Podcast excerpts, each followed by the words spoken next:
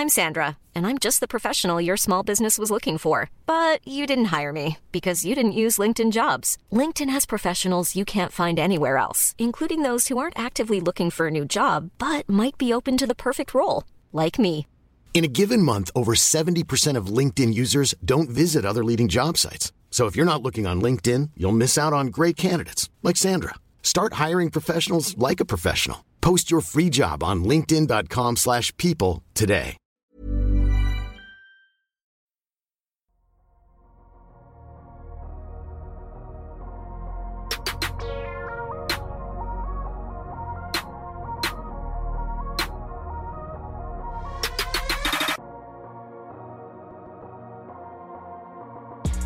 Salut à tous, c'est Adrien, ravi de vous retrouver pour euh, un nouvel épisode du Dunk Hebdo NBA Podcast, deuxième épisode de nos previews de la saison NBA 2023-2024 bien sûr, deuxième pi- épisode à 4 dans la rotation, avec moi tout d'abord, peut-être celui qui est le plus optimiste dans ces previews entre nous, c'est Constant. Comment ça Constant? Le plus optimiste?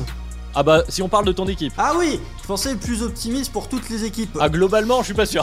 Non, non, vous allez voir dans cet épisode, effectivement, euh, il y en a, il y en a où je suis peut-être optimiste et d'autres où je, suis peut-être un peu plus pessimiste. Euh, non, mais euh, après un premier épisode où on a parlé effectivement de KC, on va parler d'autres équipes intéressantes, d'autres équipes qui sont peut-être un peu moins intéressantes. J'en vise une euh, qui euh, et euh, qui appartient à mon partenaire dans ce sens-là. Alors, je sais pas si vous aurez euh, si vous aurez le même ordre euh, à la diffusion, mais laisse libre à vous de juger parce que je pense que ça peut marcher pour n'importe lequel des trois personnes qui sont ici, euh, à des degrés moindres. Mais non, très heureux d'être là et pour parler de, de, de preview et la NBA qui pointe le bout de son nez, donc on est encore plus heureux. Alors je ne vais pas spoiler euh, déjà quelles équipes seront présentes, mais Amine, toi comment tu te situes sur le degré de l'optimisme? Euh, niveau zéro, euh, dans le sens où je sais à quoi m'attendre exactement. Donc il y a pas, c'est même pas du pessimisme pour le coup. Au moins euh, c'est euh, c'est plat, encéphalogramme plat. Donc euh, voilà, tout va bien. Rien d'autre à ajouter. tout va bien en encéphalogramme plat, euh, ça, ça montre le, le niveau auquel on est. Et euh, le quatrième intervenant du jour, c'est Gabin. Toi, Gabin, comment ça va? Moi, ça va. Puis sur l'optimisme de mon équipe, les Raptors, cette année, on joue avec le pouvoir de l'amitié. Donc, euh, ça va être magnifique. Hein, Quand on se met à croire au, au princi- au principe des, des- des plus grands shonen, je suis pas sûr qu'on soit sur le, le top de l'optimisme. Mais bon, comme je le disais, aujourd'hui, c'est surtout euh, notre deuxième épisode des previews euh, de la saison. Alors pour ceux qui auraient euh, raté l'épisode de la semaine dernière, cette année, les previews d'un Kebdo, elles se font en trois parties, trois parties de 10 équipes donc évidemment, avec une question, une problématique centrale par équipe, c'est aussi simple que ça. Et avant d'attaquer évidemment avec notre première équipe du jour, merci d'être toujours aussi fidèle au poste ou euh, d'ailleurs de nous rejoindre pour cette nouvelle saison chaque semaine sur les plateformes de podcast, celles que vous préférez, sur YouTube également. Il va falloir se serrer les coudes puisque voilà, dans quelques jours, c'est la reprise, le manque de sommeil qui, qui va être de retour. Et justement, avant d'attaquer tout ça, attaquons la liste du jour par une équipe qui, qui en pose plusieurs des questions. C'est l'équipe du Michigan, les Detroit Pistons. Alors, euh, Gabin, c'est à toi qui a été affecté le cas Pistons pour commencer une équipe qui, euh, qui justement aimerait peut-être avoir plus de réponses à ces questions euh, à l'entame de cette saison. De l'année 3, on est sur l'année 3 de, de la pièce centrale, on va dire, euh, ce cher Kate Cunningham. Mais est-ce qu'on en a vraiment des réponses? En est-on toujours au même stade de cette reconstruction, de ce nouveau projet des Pistons? Gabin, qu'est-ce que tu en penses? Bah, déjà, si on reprend les étapes d'une reconstruction, donc tu as l'étape euh, 0.5 où tu casses tout et l'étape 1 où tu commences à drafter tes joueurs à potentiel et les faire jouer. Et ensuite, tu as les futures étapes où tu les développes tous ensemble, l'équipe peut atteindre un niveau euh, play-in, play-off, et à la fin, tu casses tout pour essayer de construire quelque chose autour des jeunes qui ont réussi à se développer. Mais le problème, c'est que là, j'ai aucune réponse, donc je pense qu'on est toujours au stade 1 de la reconstruction. On a potentiellement le futur joueur star de l'équipe avec euh, Cade Cunningham, mais moi, j'ai aucune garantie euh, sur ce joueur parce qu'il a joué trop peu de matchs. Là, il en a joué euh, 12 en 2023, 64 la, la saison d'avant. Donc ouais, on démarre l'année 3, mais en réalité, on n'a eu qu'une seule saison de jeu euh, pour Kate Cunningham. Et de ce que j'ai vu, c'est bien, il y a du potentiel, mais ça me permet pas de dire que c'est lui le futur euh, des Detroit Pistons. Je suis pas sûr que ça soit euh, le joueur qui t'emmène en playoff en tant que première option. Et derrière l'effectif, pareil, c'est que des joueurs qui demandent à, à jouer parce que j'ai pas de garantie non plus euh, sur eux. Que ça soit euh, donc Osar Thompson qui vient d'arriver, Jalen Duren, Jaden Ivey, Isaiah Levert et euh, Stewart. Bah, ces jeunes-là, faut qu'ils jouent parce qu'en tant que tel, je ne sais pas quels sont les joueurs que tu vas garder au moment de la reconstruction où tu vas dire, allez, c'est bon, on peut éliminer des joueurs avec des tours de draft pour ramener des stars à côté de nos bons joueurs. Et ben dans ce noyau-là, je ne sais pas lesquels vont rester. Et ensuite, même dans cet effectif, tu as des joueurs pour qui c'est déjà l'heure de la dernière chance. Donc je pense à Kylian Hayes, Wiseman et Marvin Bagley 3. Donc euh, bah, en fait les Pistons, ouais, la réponse c'est assez simple. On est toujours à la première étape. Cette année, ça rejoue la draft et ça fait jouer ces jeunes joueurs pour essayer de trouver des réponses. Ah, c'est assez intéressant. Euh, bon, je vais te relancer euh, toi, Amine, pour commencer. Il y a deux grandes questions qu'a mis en avant Gabin. C'est est-ce que, justement, la question de reconstruction, est-ce que c'est bien Kate Cunningham la pièce centrale? Et ensuite, lesquels autour seraient encore membre des Pistons, de la prochaine bonne équipe des Pistons. C'est un peu comme ça qu'on le formule habituellement. Comment tu te situes autour de, ce projet, toi? En fait, là, euh, le changement qu'on peut noter cette année avec les Pistons, c'est euh, le choix du front office qui donne l'impression de plus vouloir être nul comme ils l'ont été ces dernières saisons. dans le sens où tu prends un coach qui est plutôt référencé, Monty Williams, qui n'a pas été mauvais en termes de développement, et tu vas chercher quelques joueurs, je pense notamment à Monté Morris, euh, quand ton meneur principal, c'est Kate Cunningham, qui est quand même beaucoup blessé, justement, euh, ça, apporte un peu de sûreté d'avoir un joueur un peu plus. Euh, comment dire, un, guard qui a un plancher assez élevé au niveau que ce soit du playmaking ou de la propreté. Et du coup, ça donne cette impression que les, les Pistons ne veulent plus être nuls. Néanmoins, je pense qu'il y a un truc que Gabin a dit qui est très important, c'est tout dépend de Kate Cunningham. Ce, ce roster-là, vous le regardez, je, ne sais même pas si Kate Cunningham est suffisant, quoi qu'il arrive, mais ce roster-là, vous le regardez, si Kate Cunningham est beaucoup trop souvent blessé, c'est une équipe qui sera tout en bas de l'Est, quoi qu'il arrive. Peu importe si euh, les intentions sont meilleures, peu importe s'ils essayent de gagner plus de matchs, et même si Kate est là, il va falloir que Kate déjà soit donc beaucoup plus présent et qui démontre euh, vraiment le talent qu'on a entreaperçu, surtout en NCAA jusque-là, parce que en NBA, ça n'a pas été encore assez glorieux. Et moi, j'attends beaucoup de voir un peu de Cade. Et la dernière chose, du coup, même avec Cade, euh, c'est pas une équipe, c'est une équipe à peine. Je, ne vois pas cette équipe jouer le play-in cette année. Je suis désolé. pourtant, c'est une franchise que j'aime beaucoup, les Pistons. Mais même avec un Cade très haut niveau, je ne pense pas que c'est une équipe qui peut aller gratter le play-in. Donc, moi, pour moi, euh, il faut continuer à, chercher des solutions et peut-être reconstruire un petit peu le roster euh, pour, euh, en espérant que Kate soit vraiment ta pièce centrale, justement. Sinon, c'est peut-être tout à la poubelle. Et justement, toi, Constant, qui est peut-être un expert de, sortie de reconstruction, parce que toi, voilà, ça y est, t'en es sorti avec OKC. En tout cas, ça y est, on, voit, un peu plus, on y voit un peu plus clair, en tout cas, dans, ce projet-là. C'est un autre type de reconstruction, bien sûr. comment toi, tu vois le, le projet Pistons? Est-ce que, voilà, comme Amine, et Gabin l'a aussi l'a un peu évoqué, tu as déjà des doutes, ne serait-ce que sur le, le, cas Kate Cunningham en pièce centrale. Pour citer Le Père Noël est une ordure, le bout du tunnel n'est peut-être pas très loin pour euh, la reconstruction de Casey. Euh, alors après, pour les Pistons, euh, c'est difficile en fait, c'est que les Pistons, déjà le, le, le, modèlement de leur effectif est assez particulier parce qu'ils payent encore les problématiques qu'ils ont rencontrées à l'été 2020 et avec, enfin, le, plus le, l'automne 2020 avec l'arrivée de euh, du nouveau GM dont j'ai déjà oublié le nom alors qu'il vient d'OKC. Euh, vous avez Troy, Weaver. voilà. Troy Weaver, merci Amine, euh, où il a signé euh, énormément de pivots à la free agency et ils partent encore dans cette construction de avec beaucoup d'intérieur où en fait ce qu'a fait Détroit comparé à d'autres équipes en reconstruction, c'est qu'ils ont pris des projets de, de joueurs qui ont été draftés très haut qui n'ont pas marché, ils ont essayé de les insérer, de leur donner une seconde chance. Marvin Bagley, James Wiseman. Et la problématique, c'est que ces deux pivots, ces deux pivots, en fait, ils ont pris deux pivots à l'un des seuls postes où ils ont un minimum de garantie avec Jalen Duren. Du coup, ça fait un bouchonnement au niveau des, intérieurs. Ils vont déjà devoir prendre une décision sur ce point-là. Ensuite, sur le reste, va falloir faire effectivement un tri sur les jeunes. Euh, Gabin en a parlé, il y en a certains qui arrivent en fin de, fin de souffle, mais même ceux qui sont arrivés l'an dernier, un joueur comme Jaden Envy, j'en ai parlé en off, je, je, pour euh, ne pas être méchant envers les fans des Pistons, je me tairai de donner mon avis sur Jaden Ivy, euh, mais il va être peut-être possiblement relégué sur le banc euh, avec l'éclosion d'un joueur comme Ozar Thompson. Donc même lui a des choses à prouver. Je suis très content de la sélection d'Ozar Thompson. Je trouve que ça va leur apporter un vrai plus qu'ils n'ont pas, surtout si les promesses qu'on a pu voir au tir Défensivement, il sera très bon, mais la réelle problématique pour lui, c'est surtout le tir, comme pour son frère jumeau. Si le développement du tir se fait, ça peut être vraiment très intéressant. Mais effectivement, dans cette conférence Est, il y a beaucoup de problématiques. Et pour finir sur le point Kate Cunningham, Il y a eu beaucoup de choses qui ont été dites sur Cade euh, au courant de l'été, beaucoup d'avis positifs, notamment sur les scrimmages de Team USA. Alors là, on est tombé encore plus bas que sur la pré-saison et la Summer League. Hein. C'est-à-dire que là, j'ai vu des fans de Détroit dire « Oh, Cade a dominé les scrimmages contre Team USA, MIP season incoming ».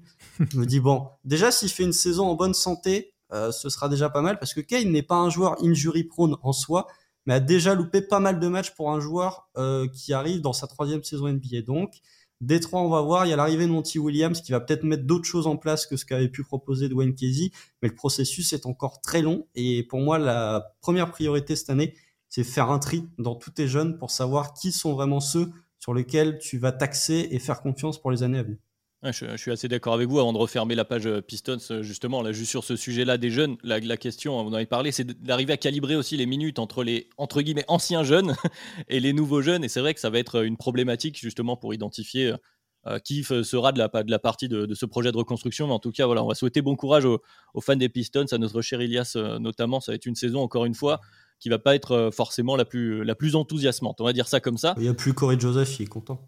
Oui, voilà. Si le point positif principal, c'est de pouvoir Corey Joseph, c'est de dire, c'est dire où on en est du côté de Détroit.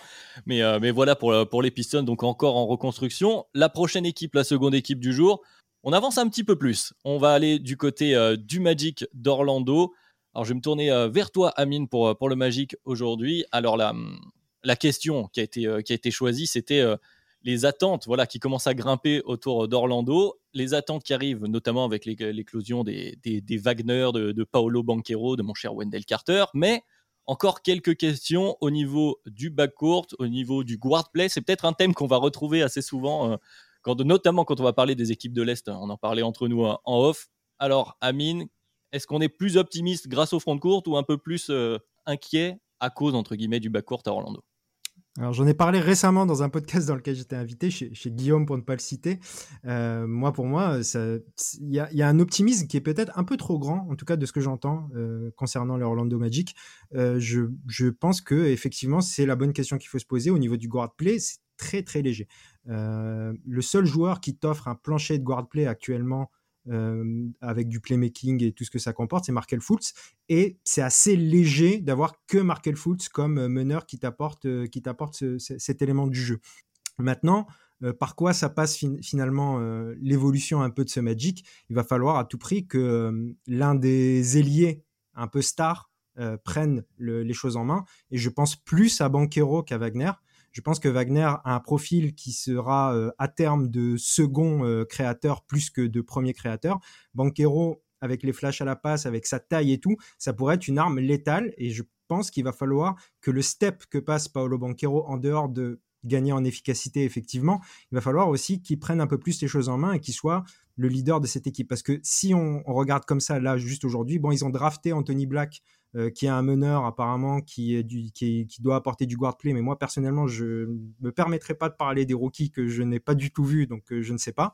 Jalen Suggs, pour l'instant, c'est un échec. C'est un joueur bon défense, mais qui t'apporte absolument rien en attaque actuellement. Euh, Cole Anthony n'est pas un meneur de jeu. Donc aujourd'hui, ton guard play ne repose que sur Markel Fultz. Et pour moi, c'est trop léger. Donc pour moi, pour l'instant, Orlando n'est pas une équipe euh, qui peut taper euh, à la porte de, des playoffs comme certains le voient aujourd'hui en, Orlando. C'est vrai, comme le dit Amine, il y a beaucoup de, au niveau de l'aile, il y a beaucoup de, connecteurs, de, playmakers de, seconde main, on va dire, du côté du Magic, des Wagner, des Banquero, des Joe Ingles dans la, dans la rotation. Et il manque. Euh, alors, il y a Markel qui a, qui, a, quelques soutiens ici. Je cache pas mon, euh, ma passion pour Markel Fultz, mais effectivement, c'est peut-être un peu limite. Constant, comment tu, tu vois ce Magic, toi? Ben, je serais peut-être un peu plus optimiste sur le Warplay parce qu'ils ont drafté quand même Anthony Black qui était à Arkansas l'an dernier, euh, qui est un meneur dont la qualité première est le playmaking pour les autres. Alors il a plein de, défauts, notamment le tir. Défensivement, je trouve plutôt honnête. C'est un playmaker de grande taille. En plus, il fait 2m03, je crois. En tout cas, il fait plus de 2 mètres. Un peu dans la veine de euh, Dyson Daniels, un peu dans la veine euh, Josh Giddy, de ces grands meneurs qui arrivent en NBA avec euh, des capacités de playmaking. Moi, je pense que le Magic, ils peuvent profiter dans le sens, ils peuvent profiter d'une brèche qui est la conférence Est. C'est-à-dire que, euh, contrairement à, enfin, comme ce que vient de dire Amine, je les vois pas dans la course au playoff, mais je pense qu'ils peuvent rater un spot de play-in parce que ils ont quand même un truc que pas mal d'équipes de la conférence S n'ont pas ou n'ont pas encore, c'est une assise défensive. Et avec une assise défensive, tu peux déjà avoir un niveau plancher qui peut te faire gagner quelques matchs. L'an dernier, ils gagnent euh, 30, une trentaine, un peu plus de 30 matchs et ils se mettent à tanker sur les 10 derniers. Donc ils n'étaient pas si loin que ça finalement s'ils avaient joué une saison complète. Là, le niveau de l'Est euh, ne s'est pas renforcé. En tout cas, les équipes qui seront dans leur range ou en contention pour une place de play-in ne se sont pas renforcées. Là où eux, potentiellement avec une année de progression interne et avec l'ajout d'Anthony Black et de Jet Howard, qui a été drafté en 11, qui est un poste 4 capable d'artiller un peu n'importe comment. Enfin, n'importe comment, je dis ça euh, de manière euh, euh, optimiste, je, de manière positive. Voilà, je, on va voir ce que ça, ce que ça va donner. Effectivement, il paye les pots cassés de, du raté de Jalen Suggs et c'est là où tu vois que c'est très difficile de te relever quand tu fais un échec d'un joueur drafté dans le top 5.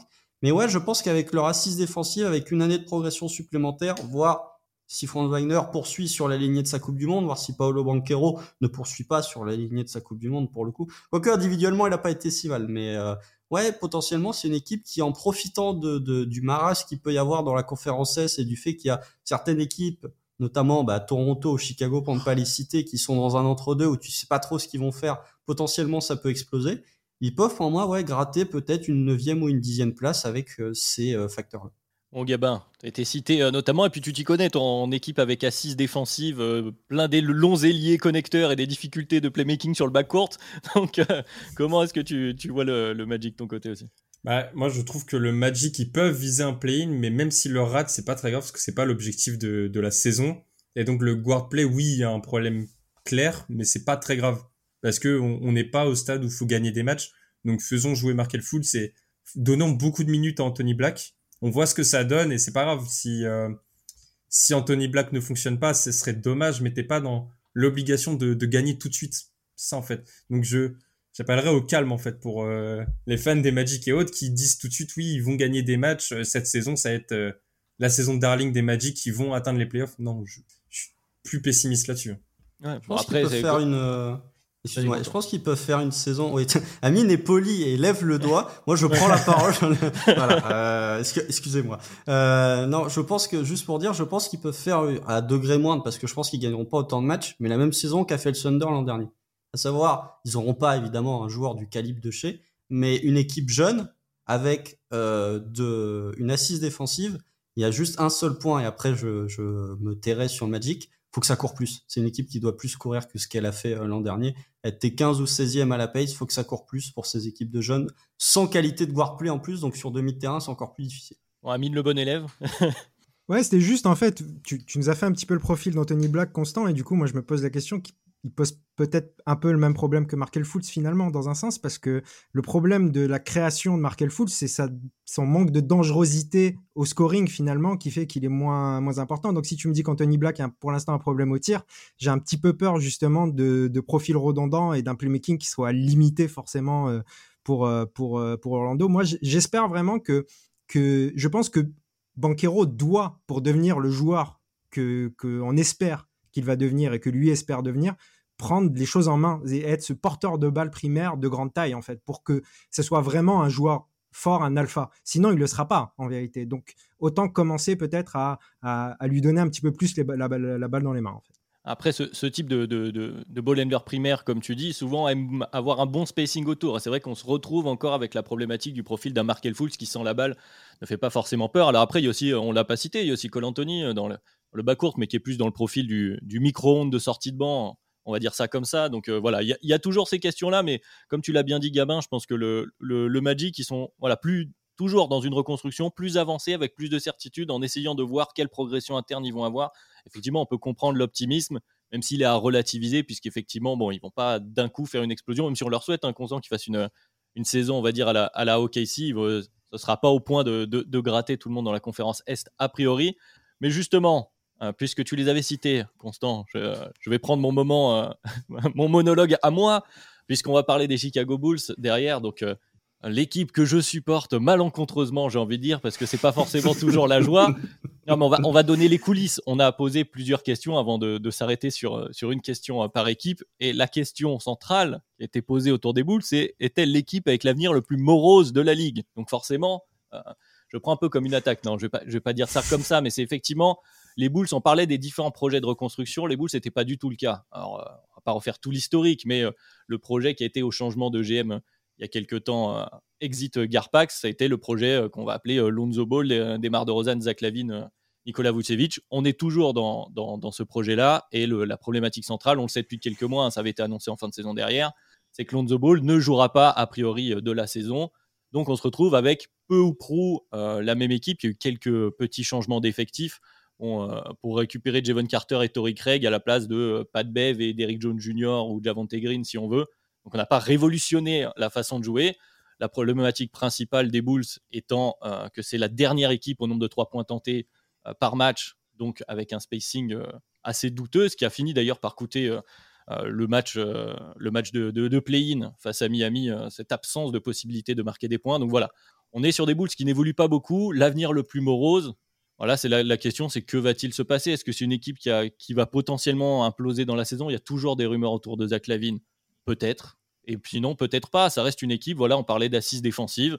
C'est une équipe qui était euh, cinquième défense de la NBA l'année dernière, qui peut être encore une meilleure défense parce qu'un Tory Craig est un excellent défenseur, Devon Carter également. C'est une excellente défense offensivement. Et bien voilà, on se repose sur les talents connus hein, de Demar de Rosanne, de Zach Lavine, de Vucevic. Bon, effectivement, si on compte sur Billy Donovan pour faire une grande offense, je suis pas sûr qu'on arrive, à, arrive à ça, même si voilà, la volonté affichée, comme tu le disais tout à l'heure, Constant, en plaisantant, les, les pré-saisons, on a toujours plein de, bonnes intentions et on entend que ah, voilà, on va jouer le titre. Non, bon voilà, il y, a une volonté parce que en tout cas, la problématique a été vue du côté des Bulls. Il y a une problématique au niveau de l'attaque, la défense, ça va. Qu'est-ce qu'on va en faire? Écoutez, moi je pense statu quo. Je n'ai pas spécialement de, pessimisme ou d'optimisme. On voit, comme, Amine, tu disais, je vais, te lancer là-dessus en introduction. On sait à quoi s'attendre du côté des Bulls. On va avoir ce à quoi on s'attend a priori. Il ne va pas y avoir de grandes surprises, qu'elles soient positives ou négatives, si ce n'est euh, évidemment une explosion de l'effectif. Ouais, j'ai pas grand chose à ajouter sur ce que tu as dit. Finalement, c'est, c'est, ça fait partie de ces équipes. Il y en a quelques-unes un peu, en conférence Est et, celle que je supporte euh, est concernée également, avec un, un, un, plancher et un plafond qui sont quasi similaires en fait. Tu sais à quoi t'attendre, tu sais pas exactement où ça va se passer, comme ça peut un peu exploser justement. Donc c'est ça qui peut être le tournant de la saison mais les Bulls ne sont pas une équipe mauvaise. On sait que c'est pas une équipe qui va être tout en bas de la conférence si euh, le, roster ne bouge pas, et inversement, on sait qu'ils seront pas tout en haut si euh, si ça bouge pas non plus. Donc on sait à peu près à quoi s'attendre. Effectivement, euh, tu l'as pas cité, Adrien, donc je vais le faire pour toi. S'il y a un espoir, ça serait que enfin Patrick Williams se, se, développe à un niveau qu'on commence à ne plus attendre aujourd'hui, soyons clairs, on n'attend plus que ce soit que ce qu'il est, ce qui était attendu au niveau de sa draft, c'est-à-dire un minima, euh, un joueur, très bon défenseur qui se développe vraiment en attaque, en porteur de balle. Je pense que ça ne sera jamais. Mais si on a la surprise d'un Patrick Williams qui déjà euh, devient un, fort titulaire et qui contribue bien en attaque, ce sera déjà un petit step, on va dire, pour, euh, Chicago.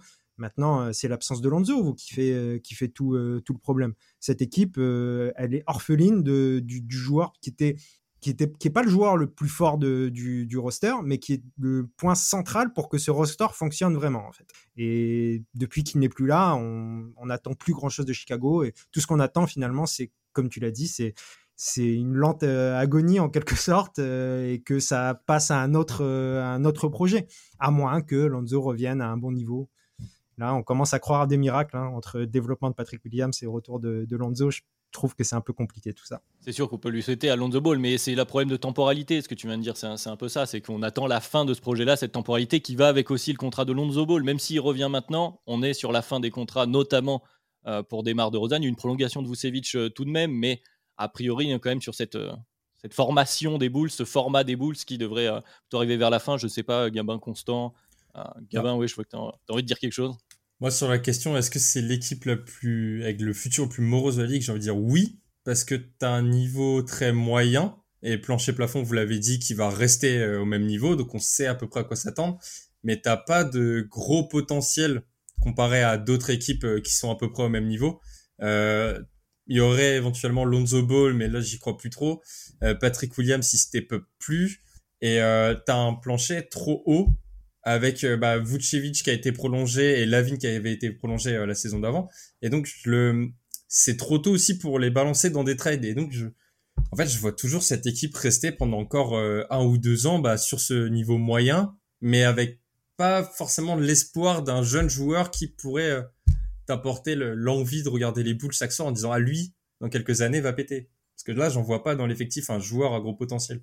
Je t'ai vu acquiescer, Constant. Finalement, le, la, conclusion de ce qu'est en train de dire Gamin, c'est que les Bulls bon, sont dans une fin de cycle, ce que disait un peu Amine, mais on n'a pas entamé de reconstruction. Donc forcément, l'avenir, euh, là, à court, à court terme de reconstruction, on va pas le voir. Si ça doit se passer, ça sera dans, comme tu as dit, Gamin, 3, 4 ans, quelque chose comme ça. Comment tu le vois, Constant? En fait, ce qui est triste, c'est qu'en février, me semble, on avait enregistré un épisode sur les Bulls avec euh, Madiane et avec toi, Adrien. En fait, vous pouvez écouter le podcast. Oui. euh, Aujourd'hui, Rien n'a changé, c'est la, même chose. Ce que, ce que tu dit, Adrien, on l'a dit dans le podcast en février. Donc c'est en fait, c'est les mêmes problématiques. Euh, c'est rien n'a bougé pourtant. J'aime entre guillemets bien le recrutement. Je trouve que Torrey Craig et Javon Carter, c'est des améliorations de ton effectif, alors moindre, hein, mais je trouve que c'est loin d'être des mauvais joueurs. Ça revient encore plus renforcer ton assise défensive. Par contre, en attaque, tu vas avoir les mêmes problématiques. Et oui, pourquoi c'est l'avenir, l'un des avenirs le plus morose? Parce que il n'y a pas de jeunes en fait. C'est-à-dire qu'il y a des équipes qui sont nulles et où tu te dis, tiens, il y a lui. Euh, je sais pas, Détroit, par exemple, ils ont gagné 17 matchs l'an dernier et tu te dis, il y a Kate Cunningham, il y a potentiellement Ozar Thompson.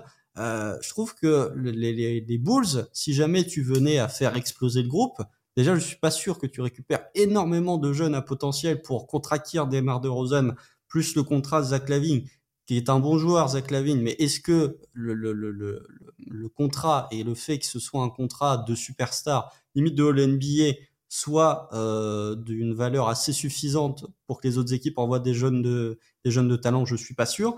Donc ouais, effectivement, il y a ce côté où bah, il y a Patrick Williams. Patrick Williams, c'est sa quatrième saison à NBA. Euh, tu commences à te dire que tu arrives en fait à une version déjà bien complète de Patrick Williams dans le sens où tu es presque sur un joueur fini finalement.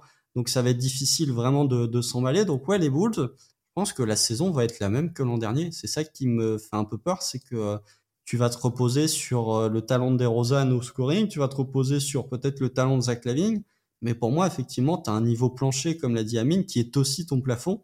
Et ça me fait beaucoup penser au Magic de ce même Vucevic. Donc euh, Vucevic, il est abonné aux équipes plancher. Peut-être parce que c'est le niveau plancher de, des pivots NBA aussi. Ça faudrait qu'on fasse une All NBA plancher au niveau des postes. on l'a fait souvent en off. Euh. je pense que vous Vucevic, c'est vraiment, euh, c'est pas loin d'être euh, le, le, le, pivot moyen NBA, c'est-à-dire pas très fort, pas nul, mais moyen. L'arrière plancher, c'était Evan Fournier dans l'épisode qu'ils avaient fait sur les arrières. Comme par hasard. Ah bah, ouais, sur, Tobias Harris est lié fort plancher aussi, je pense. Mais non, mais c'est vrai en plus. il est pas mauvais. Il n'est pas excellent, il est planché. Mais bref, on digresse. Cet épisode va déjà être assez long comme ça. Et sur les Bulls, ouais, effectivement, je trouve que tu retardes beaucoup l'échéance et tu retardes en fait l'inévitable qui est le moment où ce groupe va sauter pour pas grand chose, je trouve. Donc, euh, continuer à faire une saison de plus, mais j'ai vraiment pas confiance dans ce qui va se passer euh, du côté de Chicago. Je pense qu'on va rester sur la même saison que l'an dernier, à peu ou peu de choses. Ouais, je suis d'accord avec toi, juste pour compléter, pour terminer, c'est vrai que la volonté, c'est quelque chose qu'on peut entendre ici et là, notamment avec les rumeurs, mais aussi dans la fanbase des Bulls, de, tout exploser, de ça y est, on trade tout le monde et on recommence. Euh, comme vous l'avez dit, à la fois, il n'y a pas spécialement de pièces euh, inamovibles, tu vas pas te dire, allez, on explose tout et on donne la balle à Patrick Williams, c'est vraiment un trop gros risque. Il y en a qui peuvent encore y croire, moi je suis pas encore totalement tombé du train, mais comme l'a dit Amine, on est quand même, euh, là, faut quand même être particulièrement optimiste. Kobe White a quelques progrès, mais ces deux joueurs ne font pas partie de, voilà, de ces profils constants que tu évoquais. De, on se dit, OK, lui, on va le mettre au centre et on va tout faire exploser, plus la valeur euh, douteuse de, enfin douteuse, en tout cas pas si élevée. Je pense pas qu'avec voilà que ce soit Demar ou Zach, ou Lavine qui sont les, deux gros joueurs, tu puisses récupérer soit des, des, pics de draft qui vont être très très hauts, soit pléthore de, de, jeunes joueurs à potentiel. Donc en fait, à quoi bon finalement tout exploser à ce moment-là? Donc c'est là où effectivement, tu as l'impression, hein, comme disait Amine, pas de l'antagonisme, un peu, c'est un peu triste, mais en tout cas de bon bah on reprend la même chose et puis en fait le point on le fera voilà dans un an, dans deux ans peut-être et on verra à ce moment-là si euh, s'il faut euh, voilà s'il faut euh, presser la détente finalement et, passer à autre chose. Voilà, pas grand-chose à ajouter comme l'a dit. Pardon, vas-y, Quentin. Enfin, le, point, tu peux pas le faire dans deux ans parce que DeRozan, il est free agent l'été prochain. C'est là où tu te retrouves confronté à une certaine deadline, c'est que DeRozan, euh, il y a très peu d'équipes qui auront du cap space euh, l'été prochain, mais je suis pas sûr que DeRozan soit emballé de rester dans cette situation. Alors peut-être qu'il apprécie le cadre de Chicago et que finalement entre les Spurs et euh, les Bulls, il est abonné au play-in ces dernières années. Mais je trouve que ouais, tu peux pas en fait te dire on se projette dans deux ans avec la problématique du contrat de DeRozan. C'est-à-dire que si jamais, je ne dis pas que ça va arriver, mais si jamais dans un an tu, te dis, on a gardé nos, trois joueurs, on a fait play on est sorti au premier ou deuxième match de play-in et à l'été des Rosanne part, bah, ta saison est enfin ta situation est encore plus dure que ce que tu pouvais te rencontrer, enfin que la situation dans laquelle tu t'étais trouvé au moment où on parle. Donc, pour moi, il y a quand même un, petit bout de pression de dire qu'est-ce qu'on fait de Desmar ah, il y a vraiment une question de qu'est-ce qu'on fait. Mais lui aussi, qu'est-ce qu'il fait? Parce que comme tu dis, même Free Agent, je ne sais pas si les prétentions de Desmar de Rosanne s'aligneront avec euh, ce que seront prêts à lui proposer les, bonnes équipes de la Ligue. Enfin bon, ça c'est le cas particulier Desmar de Rosanne, mais c'est vrai que ce sera quelque chose à suivre. Bon, voilà, on fera un nouveau point. Comme tu l'as bien dit, Constant, pour l'instant, il n'y a pas grand-chose à ajouter par rapport au podcast d'il y a quelques mois. Donc si vous voulez euh, euh, qu'on s'étale plus en longueur sur les, sur les Bulls, on vous renvoie évidemment vers cet épisode. Et on va aller vers une autre, une autre équipe dont on parle souvent en termes d'explosion potentielle. On en parlait même déjà l'année dernière. C'est le fameux Utah Jazz. Puis Constant, bah tiens, je vais te redonner la parole. C'est toi qui as été choisi. Donc c'est la question centrale qu'on se pose sur le Jazz, l'équipe. Euh, voilà, de revanchard qui a fait une, très très belle saison euh, l'année dernière, hein. notamment on pense à, Laurie euh, Markkanen. Et voilà, on se met, et puis rebelote finalement. Alors on a récupéré John Collins tout de même, mais qui se retrouve aussi dans ce profil des revanchards qui ont eu leur cote un peu, un peu baissée. Donc des bons joueurs de basket, pléthore de bons joueurs de basket, mais eux, ils ont euh, la problématique que n'a pas le Magic que tu évoquais tout à l'heure, Constance, c'est qu'ils jouent à l'ouest. Donc, à quoi bon repartir à ce point comme ça avec euh, le jazz? Qu'est-ce qu'on fait, Constant? Je te pose la question. Ah, le à quoi bon, je trouve, il est sévère. J'ai dit en off, mais je trouve qu'il est sévère parce que le jazz, oui, ils ont récupéré John Collins, mais ils ont quand même drafté Taylor Hendricks en 9. Ils ont drafté Keontae George en 16. Ils ont drafté euh, Bryce Zabour en 27-28, fin de premier tour.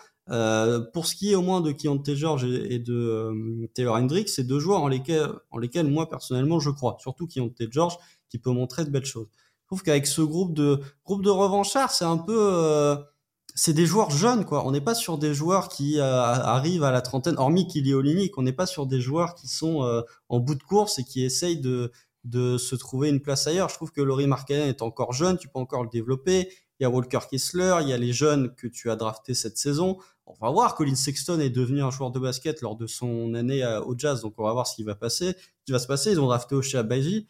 Je trouve que, en fait, ce qui peut leur servir justement, c'est le fait qu'ils soient dans une conférence Ouest qui est très relevée et que du coup, ils ont un pic déjà qui est censé être envoyé au KC. Le pic est protégé top 10. Donc déjà, on sait que dès le début mars, Daniel, il va dire non. Là, on est trop près d'envoyer le pic, donc on va tout faire pour le garder. Mais je trouve que c'est une équipe qui sur le papier, va être tout aussi séduisante que l'an dernier, mais qui peut être aussi séduisante que ce qu'elle était l'an dernier en ajoutant des jeunes supplémentaires. C'est-à-dire que tu vas passer de euh, Mike Conley, Mike Conley, il débute au Jazz l'an dernier. Avec les transferts, je suis euh, voilà. Donc tu vas passer de Mike Conley à potentiellement Keontae George, donc tu renforces, enfin tu rajeunis quand même considérablement les joueurs que tu fais starter. Tu as le développement de Kessler, Markkanen sur un très bon contrat, on n'en parle pas assez du contrat de Markkanen, tout en étant un joueur qui a 24-25 ans. Donc ouais, pour moi, il n'y a pas que des équipes de, enfin, il n'y a pas que des revanchards dans cet effectif.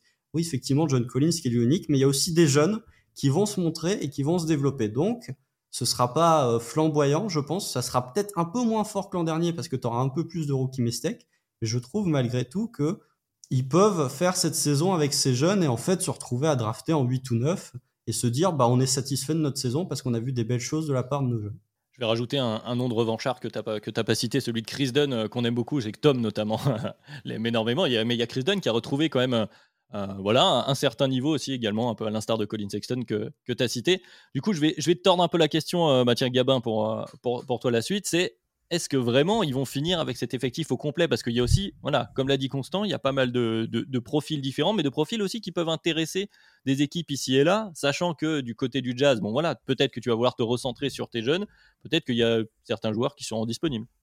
Bah, c'est le but de toute façon, c'est de jouer avec tout l'effectif comme ils l'ont fait l'année dernière, et dès que euh, un joueur intéresse une franchise, tu le transfères contre du potentiel et, des pics. C'est ce qui s'est passé avec euh, Conley par exemple.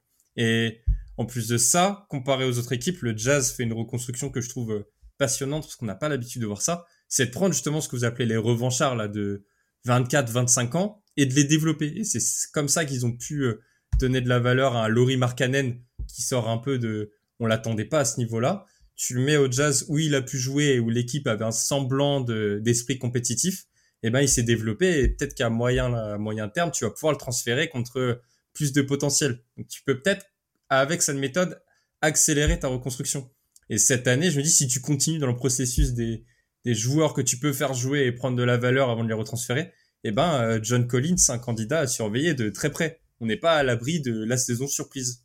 Donc je trouve ça passionnant et c'est une équipe que j'ai envie de regarder par rapport aux autres projets de reconstruction. Amine, toi, du coup, est-ce que tu es aussi euh, presque, alors optimiste, c'est peut-être pas le mot, mais que, que, nos deux chers camarades sur le fait que effectivement, bon, il y a des bons joueurs, notamment Laurie Markkanen qui a été, qui cité plusieurs fois, qui ont fait une super saison. Mais est-ce que c'est vraiment suffisant? Est-ce qu'en fait, du côté du jazz, voilà, Gabin parlait de reconstruction, on a, des bases de la prochaine bonne équipe du jazz, je sais pas. Alors elle est bonne, hein, cette équipe-là, hein, mais elle l'est pas suffisamment à l'ouest. Ouais, moi j'aimerais ajouter un truc de positif dans un projet de reconstruction, c'est qu'ils ont déjà ils ont déjà un coach aussi, un, bon coach en la personne de Will Hardy, et c'est toujours bien de pouvoir, on, demandera justement aux Rockets de pouvoir euh, commencer avec un, vrai coach qui met en place des choses intéressantes. Maintenant, euh, ma question justement, ça va rejoindre un petit peu ce que tu, celle que tu viens de poser, euh, Adrien. C'est à quel point les projets joueurs et les le projet du coach se rejoignent avec le projet du président. Daniel, j'ai président, hein, il n'est pas GM hein, si je me trompe pas.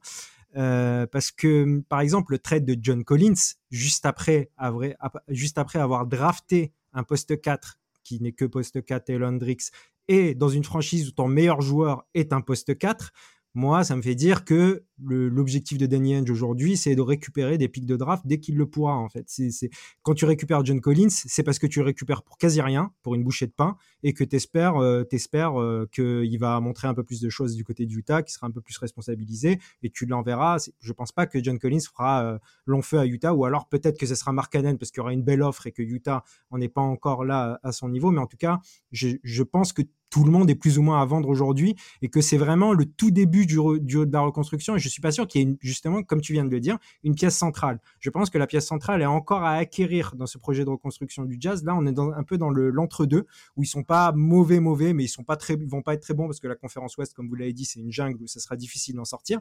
Et du coup, la situation est pas si mauvaise. Euh, néanmoins, pour l'instant, c'est pas très clair parce que on ne sait pas à quoi va ressembler ce vrai jazz de reconstruction, quel quels joueurs vont vraiment être gardés. Là, ils ont, ils ont fait une draft avec plusieurs profils intéressants. Du coup, ça serait justement, ça va être intéressant de voir si ces joueurs vont entrer dans le, dans le, grand projet. Mais du coup, il y a toujours des questions et moi, j'ai l'impression, oui, que tout le monde est à vendre, à condition aussi que Danny Ainge ne fasse pas comme l'année dernière des cadeaux aux Los Angeles Lakers. Euh, ça serait quand même pas mal. Je pense que ça conclut. Je ne sais pas si, si l'un de vous veut ajouter quelque chose sur le jazz, mais effectivement, on est aussi sur un, sur un statu quo. Il n'y a pas grand-chose euh, à dire de plus que on va voir ce qui, ce qui va se passer. C'est un peu l'équipe suspense, alors qu'il peut être sympa à regarder, comme tu le disais, euh, gamin. C'est une équipe euh, qui joue au basket. Je vois, des, doigts qui se lèvent. Du coup, je le, fais poli, je le fais poliment ce Vas-y, je t'en prie. Juste, sur, en fait, bon, alors déjà, comme, euh, comme l'a dit Amine, je crois qu'on avait parlé avec Tom au moment du trade de jeu de colis, c'est un trade d'opportunité. C'est-à-dire que tu le courtises pas spécialement, il se retrouve sur le marché, tu dis, tiens, bah, je vais le prendre. mais je trouve qu'on est un peu dur, en fait, avec Laurie Markkanen parce que, oui, c'est qu'une seule bonne saison, mais son, allez voir le contrat de Laurie Markkanen. Il me semble qu'il lui reste 3 ans à 17 millions. Le joueur a 24 ou 25 ans. en fait, pour moi, je vois pas l'urgence de, transférer Laurie Markkanen. Je trouve que c'est pas un joueur suffisamment fort pour te donner un niveau plancher qui pourrait t'empêcher de drafter haut et d'avoir un mauvais bilan. Mais c'est un joueur sur lequel, pour moi, s'il monte s'il confirme les très belles choses qu'il a montrées l'an dernier, tu peux inclure dans ton projet pour le futur. Ce sera pas ta pièce, mais ça peut être une de tes pièces. Donc, je trouve que euh, Amine a dit que personne Amine ou Gabin, je sais plus, j'ai oublié, mais euh, a dit que personne n'était intouchable ou que tout le monde était euh, à vendre. Moi, je pense que si je suis Jazz, bon déjà Kessler est intouchable, les deux que j'ai draftés, à savoir Keontae George et Taylor Hendricks sont intouchables, mais je serais pas loin de mettre Laurie Markkanen intouchable parce que je trouve vraiment qu'on a un joueur jeune avec un contrat très team friendly et qui a montré de très belles choses l'an dernier. Il reste deux ans, son contrat termine en 2025. Voilà, la saison C'est l'an dernier où il est resté trois ans. Voilà. Yabin, du coup? Moi, je rajouterais juste qu'en fait, grâce à, au système de loterie, c'est sympa d'avoir des équipes comme ça qui jouent au basket et de toute façon, avec les pourcentages de chance, c'est pas grave si t'es pas dans les pires, dans le top 3 des pires équipes de la ligue qui ont le 14% de chance, parce que tu peux quand même jouer la loterie et de toute façon, c'est le hasard à la fin. Donc c'est beaucoup plus sympa. Tu t'appelles le jazz. Il n'y a pas de hasard. C'est-à-dire que si tu t'appelles si tu t'appelles les Los Angeles Lakers, oh tiens, on est monté dans le top 3. Eh, incroyable. Hein. Si tu t'appelles les San Antonio Spurs, ah, on est premier. Ah, Victor, il s'était enregistré où il avait dit que c'était un Spurs. La loterie est bien faite. Si t'es le Utah Jazz, c'est plus difficile de monter, disons que les les probas sont moins favorables euh, si t'es le Jazz que si t'es d'autres équipes. je vais continuer à faire le naïf et croire que c'est que du hasard dans un monde parfait. Mais ce que je veux dire, c'est que le Adam Silver, quand, quand il, augmente euh, le pourcentage de chances d'avoir des jeunes pour les équipes moyennes et qu'il enlève un peu de pourcentage au nul, il pense justement à ce genre de reconstruction au Utah Jazz où ça continue de jouer et on voit du beau basket et où des jeunes, donc des jeunes donc euh, vers 25 ans comme euh, Collins et Markkanen vont avoir du temps de jeu et des responsabilités. Et c'est plus intéressant et du coup, tu pourrais quand même te retrouver avec un pick top 5 même en jouant comme ça et je trouve ça sympa. Mm. je suis d'accord. Au-delà de la rationalité euh, du, projet, si on parle des probabilités de draft, c'est vrai que euh, voir ce, type de reconstruction assez rapide et assez intelligente, justement, euh, bah, qu'on n'a pas l'habitude de voir avec voilà une équipe qui joue au basket et qui potentiellement, mm. voilà, on n'a peut-être pas la pièce centrale comme tu disais, Amine, mais en fait, on a plein de potentielles pièces 2, pièces 2, pièces 3, etc. Donc au final, on n'est pas si loin et on peut leur souhaiter de, voilà, peut-être avoir de la chance au tirage, Gabin. Ça une, une bonne conclusion mathématique. J'aimerais bien pour le basket que ce soit eux en fait qui, qui aient de la chance pour une fois. Après, la ah bah. problématique, c'est que euh, on, en, euh, on en parlera peut-être si on fait un podcast reconstruction. Il vaut peut-être mieux être très nul et faire un home run dans le top 3 plutôt que de faire 3 années où tu es moyen et de drafter 3 années de suite en 8 ou en 10. et puis après, on se retrouve toujours avec de toute façon la chance ou, malchance. On l'évoquait avec le Magic de si tu rates ton, ton pic, entre guillemets, hein, bien sûr, mais mm. dans cette range-là, entre, entre 3 et 10, euh, c'est quelque chose qui peut coûter cher pendant, pendant un petit moment. Mais on n'en est pas là du côté, euh, du côté du Jazz. On est déjà en train de se projeter sur la prochaine draft, ce qui est encore très très loin puisqu'on est dans, dans les previews de la saison qui arrive. Et euh, équipe suivante, donc on va repasser du côté euh, de l'Est avec une équipe assez particulière puisque c'est celle qui a été totalement remaniée en cours de saison. On parle bien sûr des Brooklyn Nets de maintenant Michael Bridges, Cam Johnson.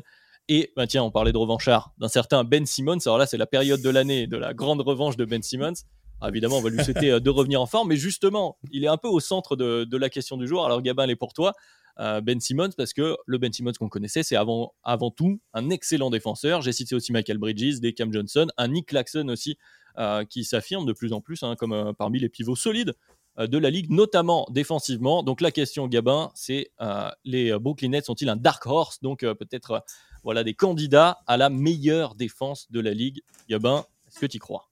Je pense que la question se pose en tout cas parce qu'il y a beaucoup, beaucoup, beaucoup de profils intéressants. Tu as parlé de, Ben Simmons, mais avec Michael, Michael Bridges. C'est quand même deux, deux, joueurs qui ont fait une All NBA Defensive Team. Euh, ben Simmons, on l'a vite jeté à la poubelle, mais l'année dernière, avant sa blessure, euh, quand il y avait encore euh, Kevin Durant, c'était le meilleur défenseur des Brooklyn Nets. Oh non, non. Si. Tu sais qui alors Nick, Claxton. Ça se débat, ah mais Ben ah Simmons était très très solide dans le niveau. Ah oui, mais Claxton était encore plus solide. Enfin, je te laisse finir. Eh ben, justement. Euh, pour moi, il n'y a pas de Claxton dans la raquette. Et si tu prends par exemple le 5 de départ, donc je pense qu'ils vont ressortir le même 5 de départ que pendant les playoffs. Donc tu aurais Dinwiddie, Cam Johnson, Michael Bridges, Dorian Finney-Smith, Nick Claxton. Bah, le nombre d'experts défensifs est assez élevé. À part Dinwiddie, qui n'est pas mauvais, c'est juste que c'est pas sa spécialité la défense. Bah, t'as Cam Johnson, Michael Bridges, Dorian Finney-Smith, des experts, euh, des 3D en fait, euh, par euh, définition. Nick Claxton, un euh, très bon pivot euh, défensif, même si le, on en parlait en off un petit peu. La protection de cercle, c'est pas son grosse qualité, mais en défense, c'est un très bon joueur. Et derrière, sur le banc, tu rajoutes du Ben Simmons et le rookie que tu as drafté, Noah Clowney, donc un poste 4, qui est aussi un expert défensif. Et je trouve que ça fait beaucoup de joueurs, en fait, à assembler qui peuvent te composer une bonne défense. Non, la question c'est est-ce que ça peut être la meilleure défense de la ligue? Je ne pense pas pour plusieurs raisons. C'est que déjà dans ton 5, bah, j'ai un souci sur euh, les lignes arrière. J'ai parlé de Dinwiddie, c'est pas sa spécialité. Derrière, tu vas faire jouer Cam Thomas, qui est pas un bon joueur en défense. C'est des joueurs qui vont sûrement se faire euh, cibler. Euh, et je trouve qu'il y a une trop forte concurrence. Parce que cette année, mes favoris pour ce titre de meilleur défenseur de la ligue, c'est les Cavs et les Grizzlies. Et ensuite, je mets les Nets, c'est juste en dessous un petit tiers avec euh, Bucks, Celtics. Et en plus de ça, attention au changement d'effectif en cours de saison. Parce que ça va être l'objectif des Nets, je pense. Si tu chamboules tout l'effectif et que des Dorian Finney-Smith, des Cam Johnson se retrouvent dans des trades, bah finalement, le projet meilleure défense de la ligue, il est un peu jeté à la poubelle pour ceux qui étaient avec nous euh, sur YouTube, vous avez vu euh, Amine et moi-même euh, un peu s'agiter à la non-évocation de nos équipes dans ces classements par Gabin. Mais effectivement, je pas Thunder, donc j'ai pas pu pointer. mais ah, effectivement, tu, aurais pu. C'est ouvert au débat. Amine, du coup, je vais te relancer et je vais un peu aussi, bah, tiens, tordre la question parce que c'est intéressant ce que disait Gabin euh, sur la profondeur, notamment. Moi, ce qui me fait tiquer chez les Nets, c'est derrière Nick Claxton, à l'intérieur, déjà, on commence à avoir des questions. Mais par contre, peut-être qu'ils peuvent aligner un des meilleurs 5, si ce n'est le meilleur 5 défensif, parce qu'on n'a pas cité Denis Smith. Je crois que c'était toi, Constant, tout à l'heure, qui parlait des meneurs des Knicks euh, qui ont été euh, remaniés pour en faire des défenseurs. Bon, c'est le cas de Dennis Smith Jr., donc Dennis Smith, Ben Simon, Mike Bridges, euh, Michael Bridges, Cam, Cam, Johnson, Nick Claxton. On peut faire un 5 assez solide. Voilà. Est-ce qu'ils seront la meilleure défense de la ligue? Je ne sais pas. Est-ce qu'ils peuvent aligner un 5 qui est le meilleur? Peut-être, non? Euh, non, parce que pour moi, déjà, euh, un 5 en 2023 euh, où il y a Ben Simmons et Nick Claxton dedans, ça n'existe pas. Je suis désolé. Ce n'est pas possible d'avoir deux joueurs qui sont des non-shooters et, des peut-être deux des pires joueurs au lancer franc de la ligue. Donc tu te mets trop en difficulté offensivement, tu ne peux pas aligner les deux en même temps sur le terrain. Pour moi, c'est la plus grosse problématique et c'est probablement intrinsèquement tes deux meilleurs défenseurs. Mais ensuite, euh, même sans Ben Simmons, moi j'imagine Ben Simmons ne pas être dans, le 5, même sans Ben Simmons, on n'a pas cité par exemple aussi Roy O'Neal, hein, super mmh. spécialiste défensif. Il y a, vraiment un, matériau pour euh, être une très bonne défense. Néanmoins, euh, Nick Claxton est un bon protecteur de cercle, mais c'est pas le c'est peut-être là ce que voulait dire Gabin, j'imagine. Ce n'est pas l'élite des protecteurs de cercle et on sait à quel point une défense dépend quand même beaucoup de ton protecteur de cercle en saison régulière, en tout cas. Et mmh, la qualité principale de Claxton, c'est sa, polyvalence défensive, c'est le fait d'être un, pivot très mobile et, euh, d'apporter cette, protection de cercle aussi. Et mmh, derrière, tu as des profils justement qui sont en fait, je pense que ça va être une des défenses les plus étouffantes dans le sens où c'est une défense très polyvalente, tu vas pouvoir euh, proposer beaucoup de schémas défensifs différents. Tu as des joueurs qui sont capables de, de, venir en net, tu as, des possibilités de jouer en switch all, tu as des possibilités de jouer en drop, pourquoi pas. Tu as euh, pas mal de possibilités. Maintenant, tu as, cité que derrière Nick Claxton, c'était euh, c'était un peu le désert, mais Deron Sharp, a montré des belles choses l'année dernière et pourquoi pas, euh, pourquoi pas euh, un développement encore cette année en pivot backup, sachant que Claxton va prendre beaucoup de minutes. J'imagine que ça peut être bien. On peut imaginer aussi, même si là tu perds toute la protection de cercle, on peut imaginer un Ben Simmons au poste 5 parce qu'à un moment donné, euh, ça va être difficile justement de l'aligner avec un non-shooter, donc ce sera peut-être la seule solution. donc tu as pas mal de solutions qui peuvent être intéressantes. Néanmoins, je les vois pas, je les vois pas moi, dans ce, dans ce top 5 des meilleures défenses de la ligue. Je pense qu'il y a des, des, des gens qu'on n'a pas cités. Je pense à, à Phyllis ou Nick Nurse euh, avec Embiid qui a pas, euh, qui a, qui a plus le MVP dans la tête. Euh, Sans James Harden. Adrien sans James Harden, c'est ce que je pensais aussi. Du coup, tu as, une base arrière qui est beaucoup moins exposée. Tu as des choses comme ça qui euh, seront beaucoup plus fortes. Les Bucks, malgré la perte de Drew Holiday avec euh, sa défense intérieure, tu as, beaucoup d'équipes. On ne peut pas les citer toutes. Les Cavs, les Grizzlies, comme a dit euh, Gabin. Des, équipes qui vont être encore meilleures en défense comme OKC. Euh, tu peux en citer un tas. Euh, des Lakers avec euh, Anthony Davis qui joue toute la saison. tu, il y en a plein, hein, des équipes qui peuvent être très fortes en défense. Le hit, si tu veux en rajouter un, tant qu'on je t'en rajoute une, c'est cadeau. Constant, je te, je te, relance, voilà, sans, sans, sans, sans, en ajouter, parce qu'Amine en a beaucoup dit. Qu'est-ce que tu en penses, toi, de, voilà, de cet effectif, notamment du côté défensif des Brooklyn Nets? Moi, je trouve qu'ils sont dans la discussion, hein, parce que euh, on a parlé, enfin, Gabin a parlé du fait que sur les lignes arrière, c'était un peu faible. Euh, les Lakers l'an dernier, c'est quoi? C'est top 3 défense de la ligue, avec euh, Russell Westbrook en première partie de saison, D'Angelo Russell et Austin Reeves pour finir l'année dans le 5 majeur. Hein. Donc en fait, si t'as un bon protecteur de cercle et si t'as des mecs capables sur les sur les ailes, c'est pas si pénalisant d'avoir deux guards qui défendent pas tant que ça. Surtout que euh, Michael Bridges, il est polyvalent. Tu peux le mettre sur des arrières, tu peux le mettre peut-être pas sur euh, un Stephen Curry ou sur un Damien Lillard, sur des meneurs hyper euh, hyper dynamiques, hyper explosifs dans leur mouvement. Mais voilà, sur un Shea Alexander, ça a déjà été fait. Si Devin Booker arrive, bon, tu mettras peut-être sur Kevin Durant, mais peux peut-être mettre Cam Johnson sur KD et tu peux envoyer euh, Michael Bridges sur. tu mets Denis Smith hein, sur le point of attack. Oui, ou Denis Smith, tout à fait, tout à fait. J'avais oublié Denis Smith, mais voilà, je trouve que cet effectif des Nets, alors déjà, je vous trouve un peu dur sur la protection de serre de Nick Claxton. Je sais que c'est pas le meilleur, mais il est quand même très bon dans ce domaine-là. Euh, on parle pas de, euh, je sais pas, on parle pas de, de, de, de... Pour moi, il y a. ouais, non, mais tu, tu, vois, on parlait des, des meilleures défenses. Les Bulls, le protecteur de cercle, c'est Nikola Vucevic. Donc, euh, potentiellement, quand tu regardes le hmm. roster, en fait, ce que ce qu'a dit Amine, ce que je trouve très intéressant pour les Nets, pour moi, c'est qu'ils ont de la polyvalence partout. C'est-à-dire que si jamais, et je mets d'énormes guillemets, euh, je mets des guillemets qui font la taille de la Tour Eiffel, si jamais Ben Simmons retrouve son niveau, eh ben en fait, défensivement, ils peuvent tout faire. C'est-à-dire que ils feront pas des 5 où ils mettront Claxton et Ben Simmons, mais par contre, tu peux défendre tous les postes avec un joueur quasiment élite défensivement. Donc euh, ouais, pour moi, ils peuvent être euh, une défense sous-estimée. Alors il y aura toujours cette problématique de Spencer Dinwiddie. Pour moi, c'est plus l'attaque de Spencer Dinwiddie qui me pose problème et son no, enfin son gros taux d'usage pour son inefficacité qui me pose problème. Pour ça dommage qu'on n'ait pas mentionné Harry Giles et Trenton Watford pour l'assise défensive. Je suis un peu surpris. Euh, non, c'est pas vrai. Euh, mais Watford. Euh, Watford, ça va, mais protection de cercle pour le coup, non. Mais voilà, je trouve qu'ils ont, ils ont quand même beaucoup de, de, de, de, de polyvalence défensive. Et si jamais Ben Simmons revient, ne serait-ce que défensivement à un très bon niveau et que tu peux le mettre sur le parquet, euh, en fait, pour moi, ils peuvent faire beaucoup de choses. Donc, peut-être pas meilleure défense, parce qu'il y a quand même des équipes très sérieuses, effectivement. Les Grizzlies, pour moi, sont la première équipe qui vient en tête, mais ils peuvent être top 5. Je suis pas surpris si l'effectif reste en l'état, et je pense qu'il restera en l'état parce qu'il y a des problématiques de tu vas pas reconstruire alors que t'es pas en possession de tes pics de draft, donc euh, on voit ce qui, peut se passer. Si jamais ils font une saison complète et que les Nets sont top 5 défense à la fin de saison, je dirais, je suis pas surpris. je suis assez d'accord avec vous, juste sur le, le, le, cas Claxton. Euh, qui, est, qui est imposante. Il y a aussi, voilà, le, ce qui doit travailler, je pense, c'est les fautes aussi. C'est là où il doit faire attention. C'est comme euh, vous l'avez dit, en termes de rotation. Après, tu peux bricoler des choses, justement, parce que tu as plein de profils polyvalents. Mais c'est embêtant si tu as Claxton qui est trop souvent en fall trouble et qui doit, du coup, s'asseoir sur de, de, trop nombreuses minutes. Mais effectivement, bon, euh, les, Brooklyn Nets qui en plus seront voilà une des autres équipes assez intéressantes dans ce, ce ventre mou. Beaucoup d'équipes qu'on a citées d'ailleurs euh, sur ce podcast où il a y en a une voilà, il y en a une qui définit au-dessus des autres, ça surprendra pas grand monde. Alors, on n'est pas sur les, meilleures équipes de, de. Le niveau de l'Est semble un peu, un peu moins élevé que celui de l'Ouest, mais qui est, assez, dense avec des qualités qui peuvent être différentes.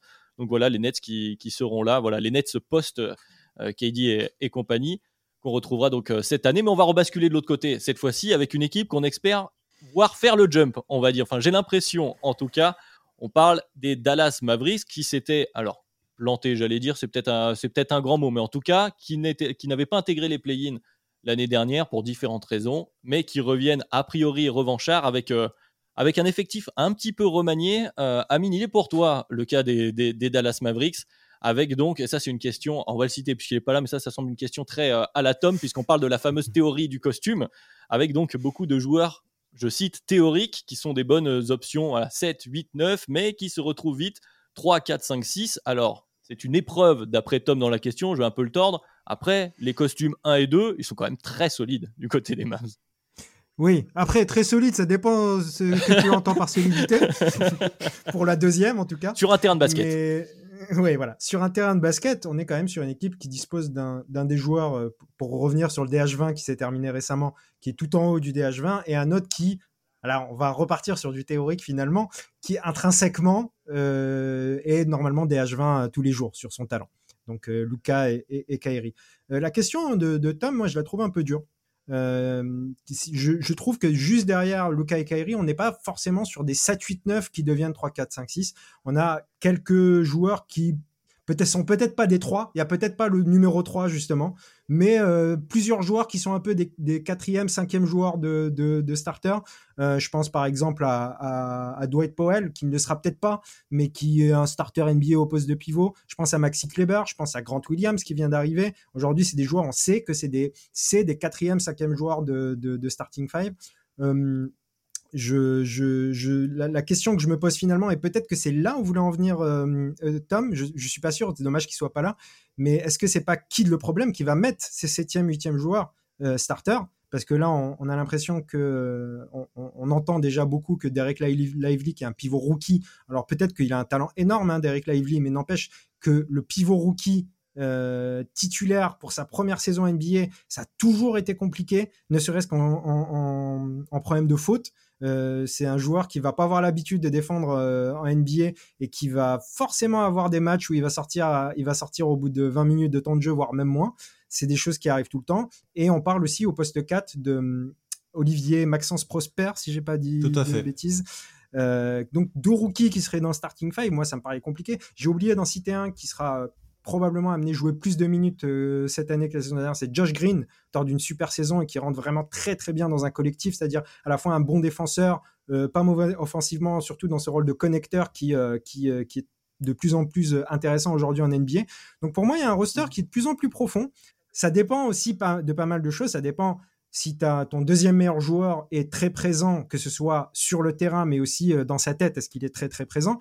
Mais si tu considères ça comme oui, c'est acquis, c'est-à-dire une bonne saison de Kyrie Irving, normalement les Mavs, ça va être une équipe solide quand même.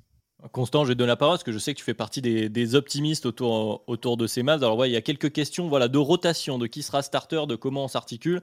Après, euh, voilà, pour faire la transition euh, précédemment et par rapport à ce que disait Amine avec euh, voilà, un pivot rookie, etc., pour la défense, ça peut être compliqué. Bon, a priori, les Mavs, c'est quand même une équipe qui va jouer à marquer plus de points que l'adversaire. On va dire ça comme ça.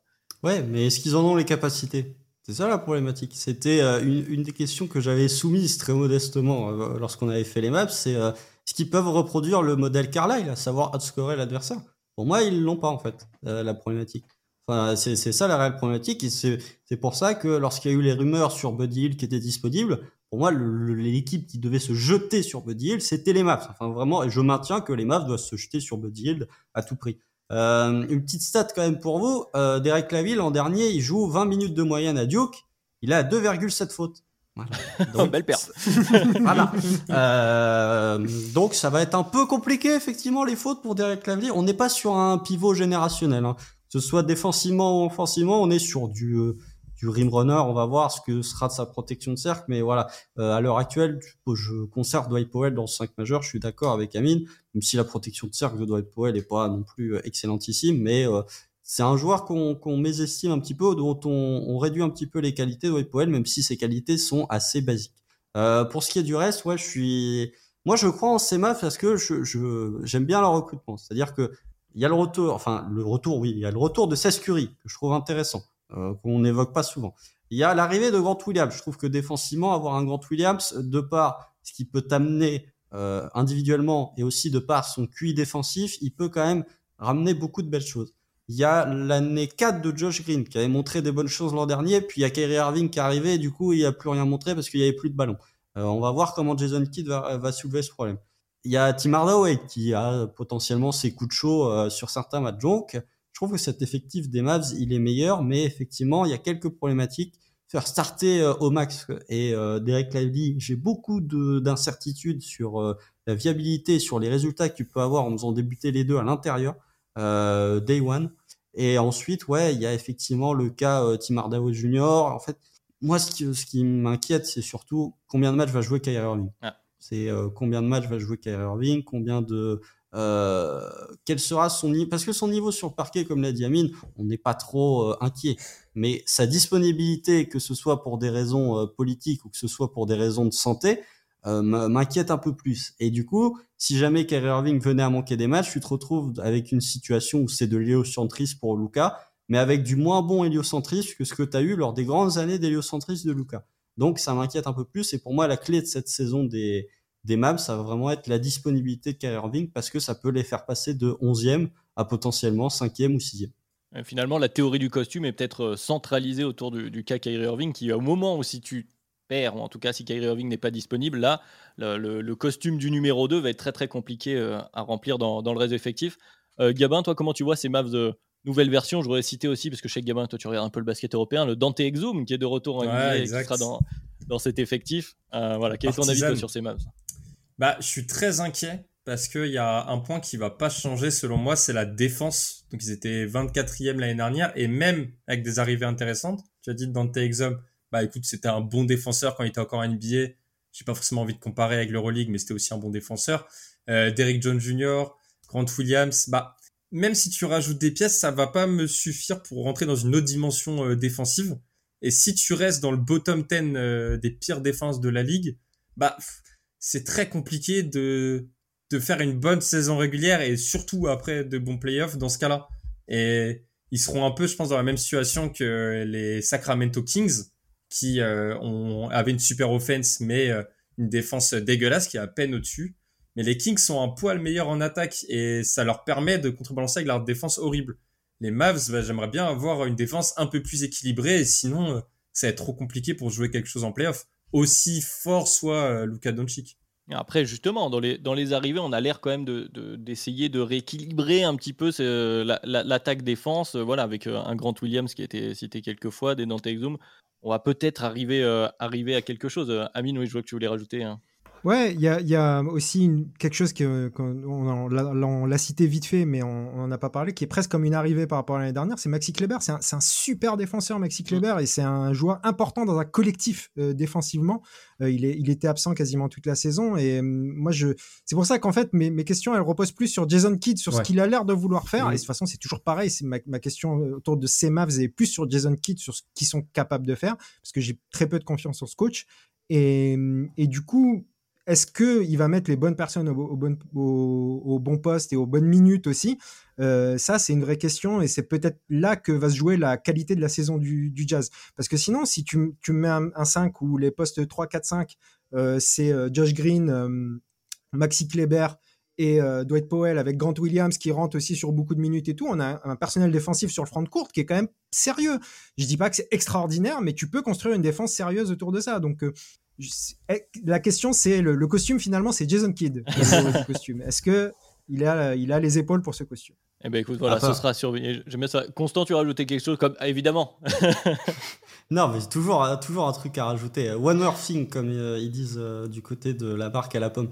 Mais euh, c'est une petite signature, mais qu'il faut pas sous-estimer. Ils ont fait revenir Theo Pinson, je crois.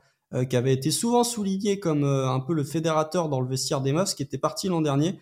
Voilà, c'est vraiment de la recrue pop-home girl, mais ça peut potentiellement aider un vestiaire à mieux vivre et, euh, que ce soit du côté du coaching, que ce soit du côté des joueurs de Dallas, Theo Pinson avait souvent été mentionné, donc euh, peut-être aussi que c'était un truc qui peut permettre de rallier tout le monde et peut-être éviter à Kyrie de péter des câbles aussi euh, politiquement. On espère qu'ils iront tous dans le, même sens du côté des masses, mais c'est quand même une équipe qui, si ça clique, entre guillemets, comme on peut dire ailleurs, peut, euh, peut, se retrouver. Ce serait peu probable quand même de les retrouver euh, loin, enfin en tout cas de les voir rater une nouvelle fois les play-ins. Ils seront là euh, pour les joutes. Les joutes avec l'équipe suivante, notamment l'équipe de Los Angeles. Alors une des deux équipes de Los Angeles, on va parler des Lakers tout d'abord. Les Lakers qui ont fait beaucoup parler cet été justement, et c'est la question du jour. Constant, pour toi, est-ce qu'on je cite, hein, est-ce qu'on s'enflamme pas un peu trop sur leur intersaison? Constant, c'est ta propre question. Est-ce que quelles sont toi tes réserves? C'est moi qui l'ai posé. Ah oui. moi j'ai rajouté le oui entre parenthèses. Ah très bien, très bien. Bon bah au moins on a les deux. Mais Constant, c'est pour toi. Est-ce qu'on en fait pas un peu trop autour euh, de, euh, de cette intersaison des Lakers, ce qui est quand même intéressante globalement Est-ce qu'elle sera suffisante? Voilà, je vais la tourner comme ça.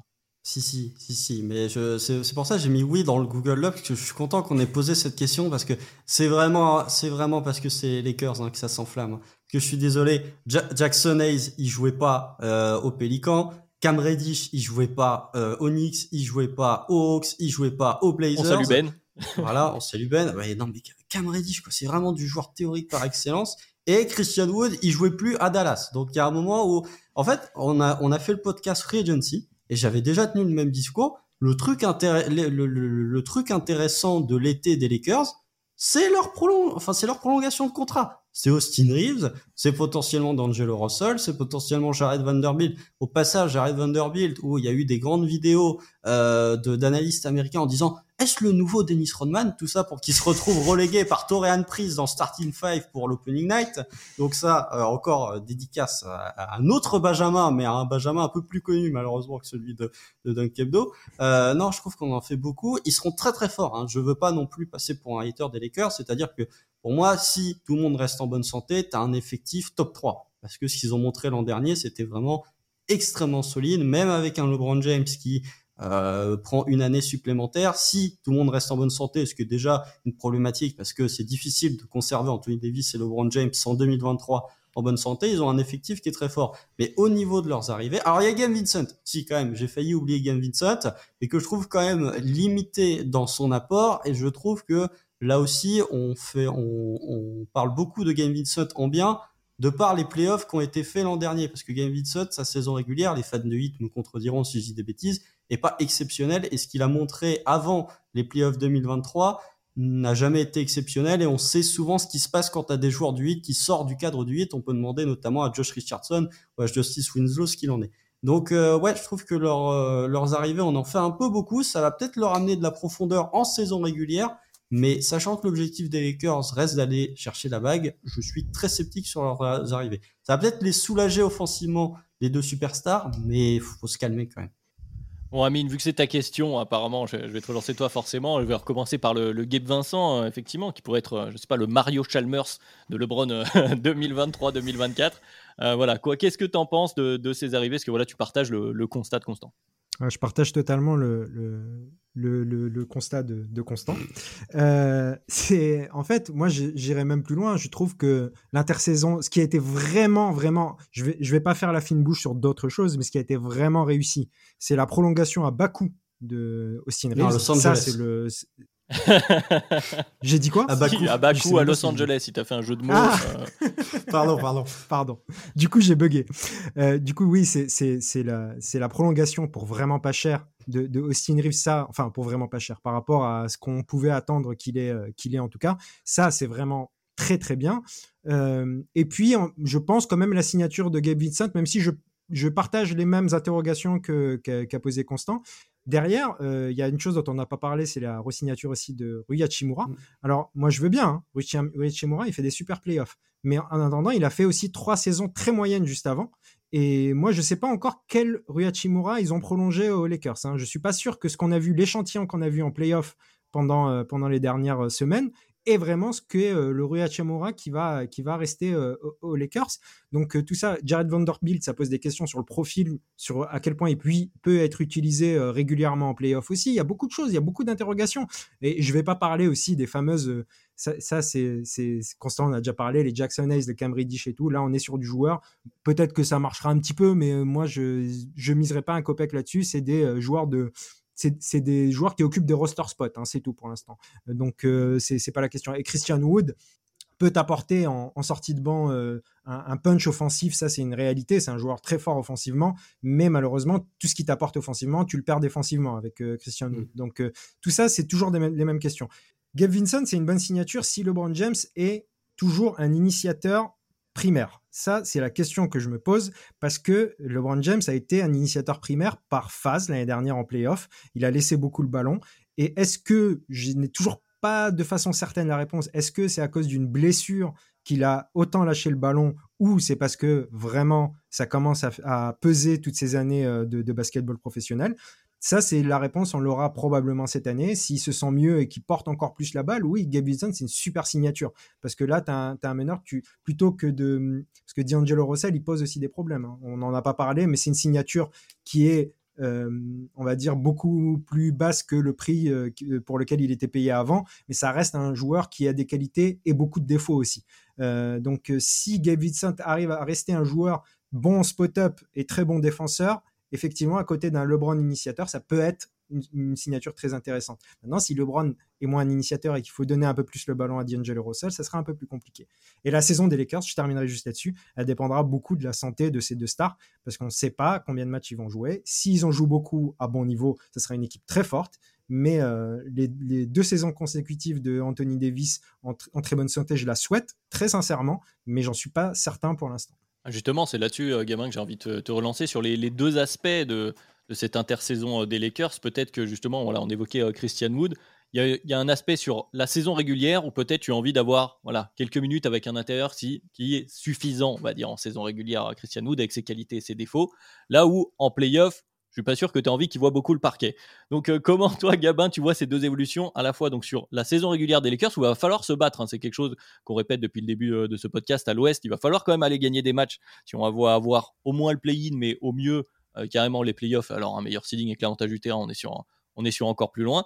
Est-ce que ce sera suffisant? Et puis après une fois en playoff, est-ce que tu t'es vraiment amélioré avec cette intersaison là bah, je trouve que tu t'es beaucoup amélioré mais en saison régulière je réponds à ta question.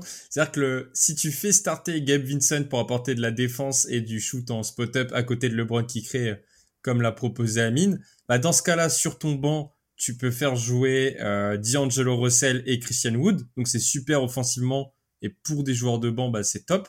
Par contre, le jour où tu as des blessés et euh, dans ton 5, tu es obligé de remettre un, Christian Wood, bah là, tu, tu te retrouves avec les mêmes problèmes, c'est-à-dire qu'il sait pas défendre donc ça devient trop problématique et ça manque d'un petit intérieur que tu peux faire remplacer euh, avec Anthony Davis en playoff et qui peut te faire jouer titulaire euh, si jamais tu as un souci de santé parce que le là tu as l'impression qu'il mise sur la santé de leurs deux stars ce qui ce me pose beaucoup de problèmes parce que LeBron, bah, on a vu en playoff qu'apparemment il était blessé, il devient âgé et de plus en plus apte aux blessures.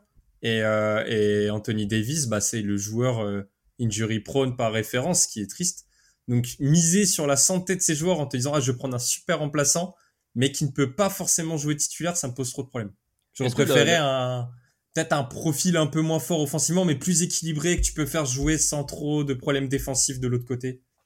Est-ce que, est que l'autre problématique, on n'a pas encore évoqué ce. Bah, Constant, je te relance là-dessus, hein, qu'on n'a pas encore évoqué dans, dans cet effectif, c'est l'aile en fait. On n'a pas cité beaucoup d'ailiers qui peuvent jouer. C'est-à-dire que oui, bon, il y a LeBron James, voilà. Tu as cité Hachimura Amin, Austin Reeves, selon si tu veux jouer un peu small, etc. Mais est-ce que voilà, tu te retrouves pas qu'une Austin Reeves dépendance Parce que sinon, on arrive vite à Cam Reddish, justement, Constant, quand on fait la liste euh, des joueurs euh, qui peuvent jouer à l'aile.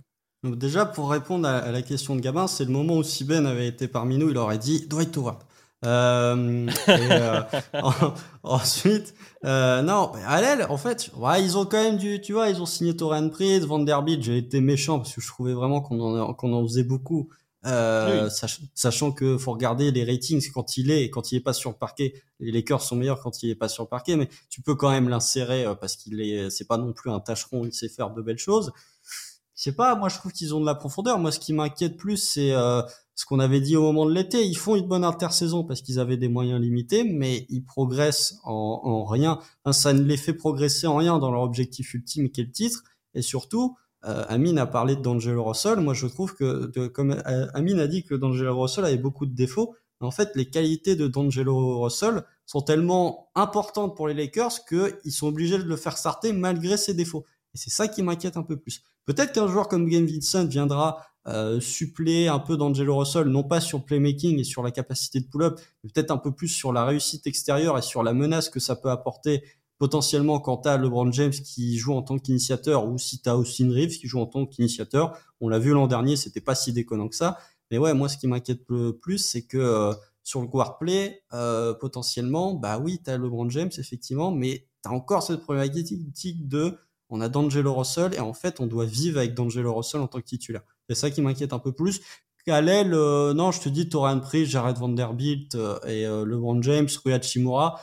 Moi, c'est pas ce qui m'inquiète le plus potentiellement. Ah, mais je sais pas, Amine, je t'ai vu pas mal acquiescer. Si tu veux rajouter quelque chose.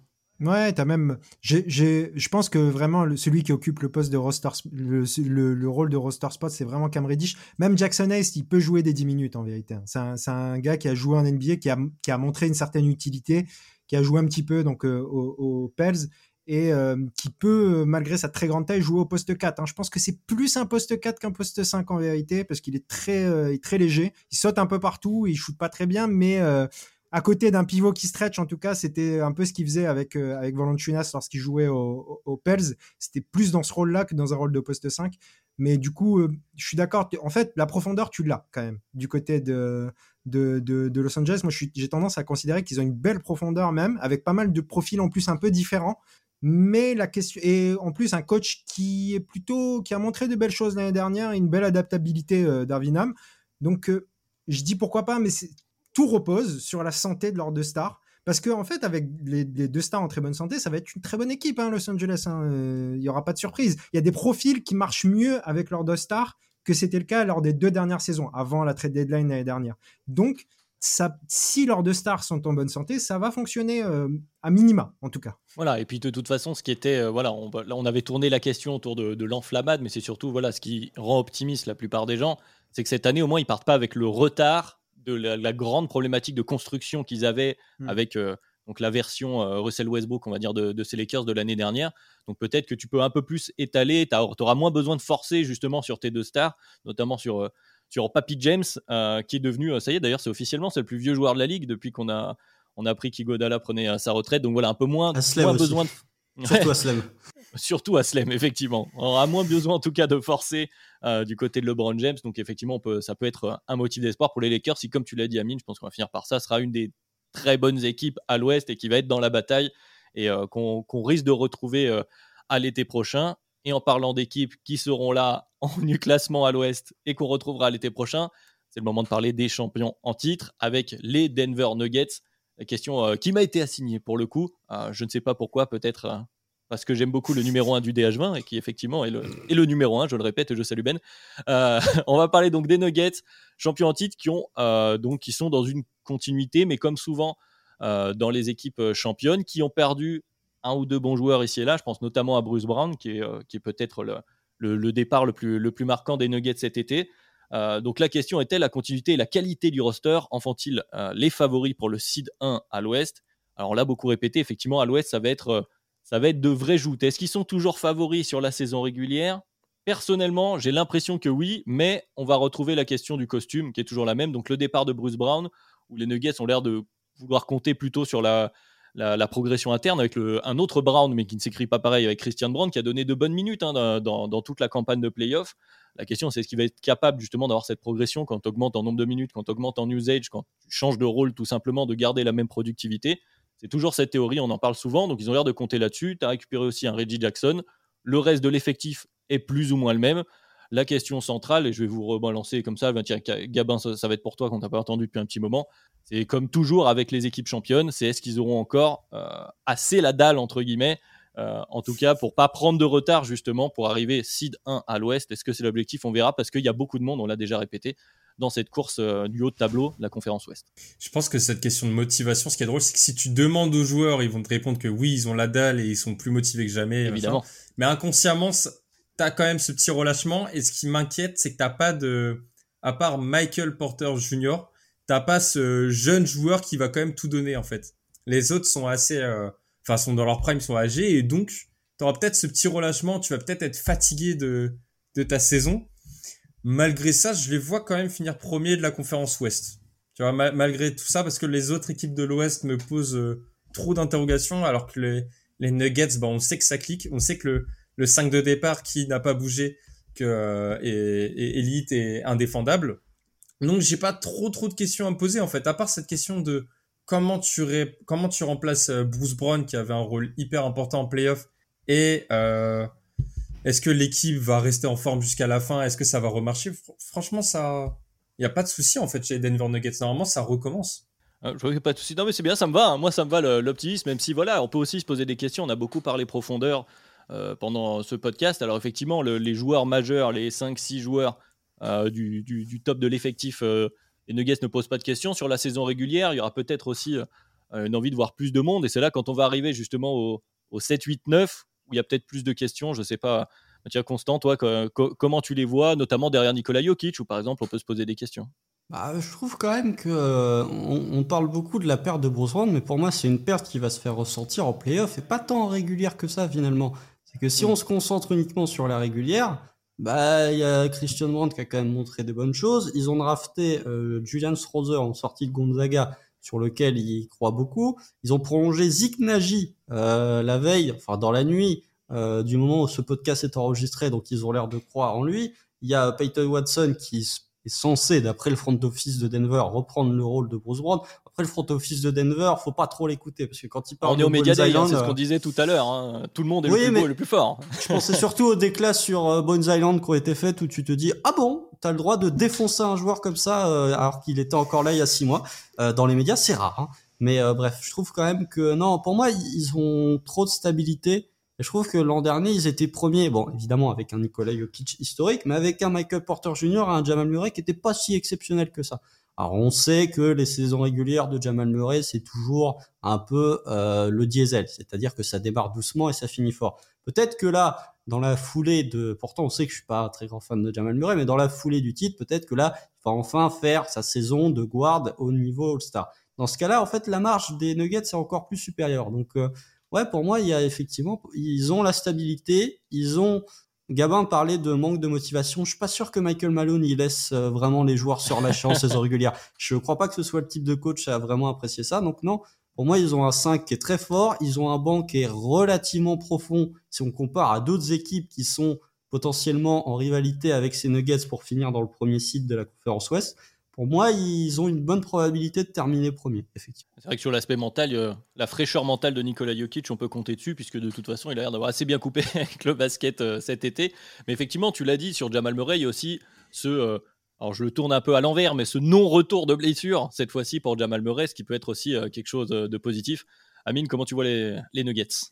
Vous avez dit beaucoup de choses euh, que je voulais dire, donc euh, ça va être simple. Euh, je vais, juste dire que aussi que Denver c'est en premier de l'Ouest l'année dernière, c'est pas une première, hein, euh, et c'est pas une première qui font des très bonnes régulières. En fait, l'année dernière ils ont conclu par un titre, mais avec, je pense qu'en fait avec Nikola Jokic comme meilleur joueur, c'est une garantie de bonne saison régulière parce qu'en plus il est là quasiment sur les 82 matchs et c'est un joueur qui fait tourner ton équipe de toute manière. Aujourd'hui en plus il y a une défense qui est intelligemment, euh, intelligemment travaillé et, qui permet, euh, qui permet à l'équipe d'être, d'être à son plus haut niveau. Moi, les seules questions que je me pose, et effectivement, c'est pas trop sur la régulière, ça va être, ça va être sur ce qui se passera ensuite. Je dis pas qu'ils seront forcément premiers cette année, mais euh, ce qui se passera ensuite, ça sera peut-être à juger différemment parce que je vais reciter un joueur qu'on vient de citer, deux joueurs qu'on a cités de toute manière. Jamal Murray et Michael Porter Jr. sont des joueurs de pic un peu, tous les deux. C'est-à-dire qu'ils peuvent avoir des pics très hauts, mais peuvent aussi descendre très bas. Et donc, euh, en fonction de ça, c'est ça qui déterminera sûrement les playoffs des Nuggets, même si là on en est encore très loin. Mais euh, pour moi, il n'y a pas trop de doute que une équipe avec euh, Nikola Jokic en franchise euh, bien articulée, normalement en saison régulière, ça va rouler, ça sera, ça sera top 2, top 3 à l'ouest. Oui, voilà. Facile. Jokic qui t'assure le plancher et les autres peut-être sur la question du plafond. Constant, j'ai vu que tu voulais C'est réagir. Je tiens juste à, rappeler un truc, les Nuggets, depuis qu'ils vont en playoff, donc depuis la 2018-2019, c'est deuxième, troisième, troisième, sixième, premier. Voilà, je pense que ça conclut parfaitement le fait qu'on n'a pas trop de questions à se poser et que les Nuggets, on va surtout en reparler euh, en fin de saison pour savoir s'ils seront capables de faire le fameux back-to-back hein, qui est toujours hein, un, des grands sujets euh, de la saison NBA. Mais justement, Amine, on, l'a évoqué un peu en filigrane tout au long euh, du podcast depuis l'introduction. Les Philadelphia 76ers. euh, beaucoup de questions autour des 76ers pour une équipe qui, pourtant, a quand même le MVP en titre dans son effectif. Bon, il y en a plein de questions. Je vais pas, je, vais pas te faire la liste. Je vais te, je vais te laisser évoquer tout ça. Alors effectivement, il y a la question de James Harden, mais pas, mais pas seulement. Il y a cette question de est-ce qu'on est toujours parmi les grands candidats au titre Est-ce que la fenêtre est toujours ouverte? C'est la question qu'on se pose. C'est comment endiguer, je cite, la lente mais réelle fermeture de la fenêtre. C'est ma Est-ce que c'est encore possible? Voilà, Constant très fier de, de- de la tournure de la question. Est-ce que c'est encore possible? Est-ce qu'on y croit vraiment? Et sous quelle forme? J'ai envie même de te rajouter, Amine. Alors, je vais répondre à la question non. Et je vais même dire, la fenêtre, elle est fermée pour moi. Je suis désolé, c'est difficile pour mes, euh, mes euh, amis supporters des Sixers, mais la fenêtre, elle est fermée parce qu'en fait, je ne vois pas, j'ai beau... Je sais que quand on est supporter, on voit les choses avec beaucoup d'optimisme sur le développement de certains joueurs, sur les trades potentiels qu'on imagine beaucoup plus intéressants qu'ils ne puissent être, mais je suis désolé. Euh, avec le roster qu'on a actuellement et l'éventuelle contrepartie qui sera pas énorme pour euh, le trade de James Harden et Dieu sait quand elle arrivera aussi, parce que ça c'est aussi une autre question, nous ne serons plus contenders.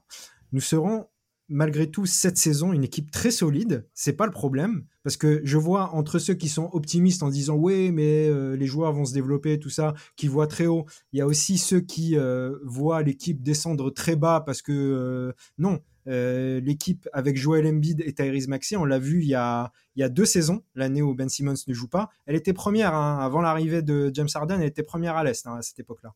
Elle a été première à l'Est en tout cas pendant un bon moment. Euh, Joel Embiid est aussi un joueur qui t'apporte un plancher beaucoup trop important et euh, je pense que les Sixers seront, on va dire, dans une saison normale, top 4, euh, top 4 à l'Est. Ça ne veut pas dire qu'ils peuvent pas descendre un peu plus bas, mais normalement, c'est top 4 à l'Est sans problème. Avec Joel Embiid, avec Tyrese Maxey, avec Tobias Harris, avec Nick Nurse qui va t'apporter une, une grosse assise défensive. Malheureusement, j'aurais bien voulu voir Nick Nurse avec un réel initiateur. On a parlé de guard play dans pas mal d'équipes euh, à l'Est, mais c'est aussi un énorme problème du côté de Philadelphie. Déjà qu'on était trop dépendant de James Harden, on ne l'aura même plus. Et je ne pense pas qu'on récupérera un, playmaker, ne serait-ce que plancher à sa place. Donc ça risque d'être malheureusement une bouillie que euh, Gabin a, a, longtemps pu regarder la saison dernière à Toronto. Ça risque d'y ressembler malheureusement. Néanmoins, je pense, comme je l'ai dit tout à l'heure, que Philadelphie sera une des meilleures défenses de la ligue. Je pense que Joel Embiid, débarrassé de sa course au MVP, euh, Joel Embiid, je, commence à le pratiquer un petit peu. Je le vois bien se mettre dans la tête euh, la course Deepoy cette saison, puisque de toute manière, il n'y a pas grand-chose à aller chercher d'autre, donc euh, je, le vois bien comme ça. Et comme je l'ai déjà dit dans, un autre podcast, je connais déjà la saison des Sixers. Ça va faire, comme je l'ai dit, top 4, et ça va, ça va aller jusqu'en demi-finale de conf, voire premier tour à cause d'un mauvais tirage. Et euh, en tout cas, c'est à peu près ce qui va se passer pour les Sixers cette saison. Bon, on a un scénario dépeint par Amine. Gabin, c'est sur toi que je vais compter pour mettre un peu de, lumière, ou pas, hein, d'ailleurs, peut-être pas. Ah, je vois un gros nom de la tête, pour ceux qui sont avec nous sur YouTube. Bon, c'est vrai que voilà, on a joué l'Embiid. Amine, tu l'as dit, joué l'Embiid qui est trop fort pour que, pour que tu sois vraiment au fond de la conférence. tu, te retrouveras en playoff à la fin. Mais voilà, on a pas mal de doutes. Gabin, comment tu le vois? Tu partages, j'imagine, donc euh, ce que disait Amine. Je suis très très pessimiste parce que l'équipe n'a pas marché l'année dernière. On a vu les problèmes, notamment sur euh, Joel Embiid. En fait, tu te rends compte que quand ton meilleur joueur manque de, de guard play, bah, c'est compliqué. Pas de guard play, mais de création offensive. Et tu enlèves à tout ça, normalement, le meilleur euh, créateur de jeu de ton effectif qui est James Harden, et tu récupères rien en échange. Donc, ça a pas marché. Tu reprends pas les mêmes, enfin, tu reprends les mêmes moins 1 et tu recommences. Je vois pas pourquoi ça, cette année, ça, ça ira au titre. Comme l'a dit Amine. Euh, oui, c'est, fini, mais après, dans une Est où le niveau est très faible, là, je vois bien faire euh, troisième, quatrième de conf. Et sur un gros malentendu où bah, je sais pas, par exemple, tu te prends les Celtics et finalement euh, leur défense intérieure ne tient pas, bah, pourquoi pas? Pourquoi pas? Mais c'est vraiment pas, les Celtics. Ça les Celtics d'aujourd'hui, ça me dérange moins de les prendre que ceux qu'on a pris euh, le, le comment les cinq dernières années, les derniers playoffs. Hein. Parce qu'à l'intérieur, ça va être compliqué de stopper Embiid. Euh, c'est ça. il y a Orford encore. 37 ah, mais c'est ça, quand ça suffit. S'il y a des problèmes, on se rend compte que Porzingis ça ne marche pas à l'intérieur en défense. Bah, tu te manges les Celtics.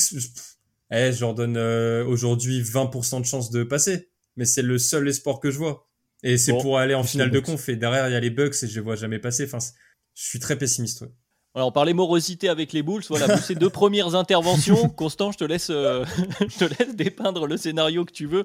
Effectivement, c'est quand même fou de dire qu'on a Joel Embiid qui est quand même ultra dominant. Bon, qui est ultra dominant en saison régulière de toute façon. Donc tu seras là.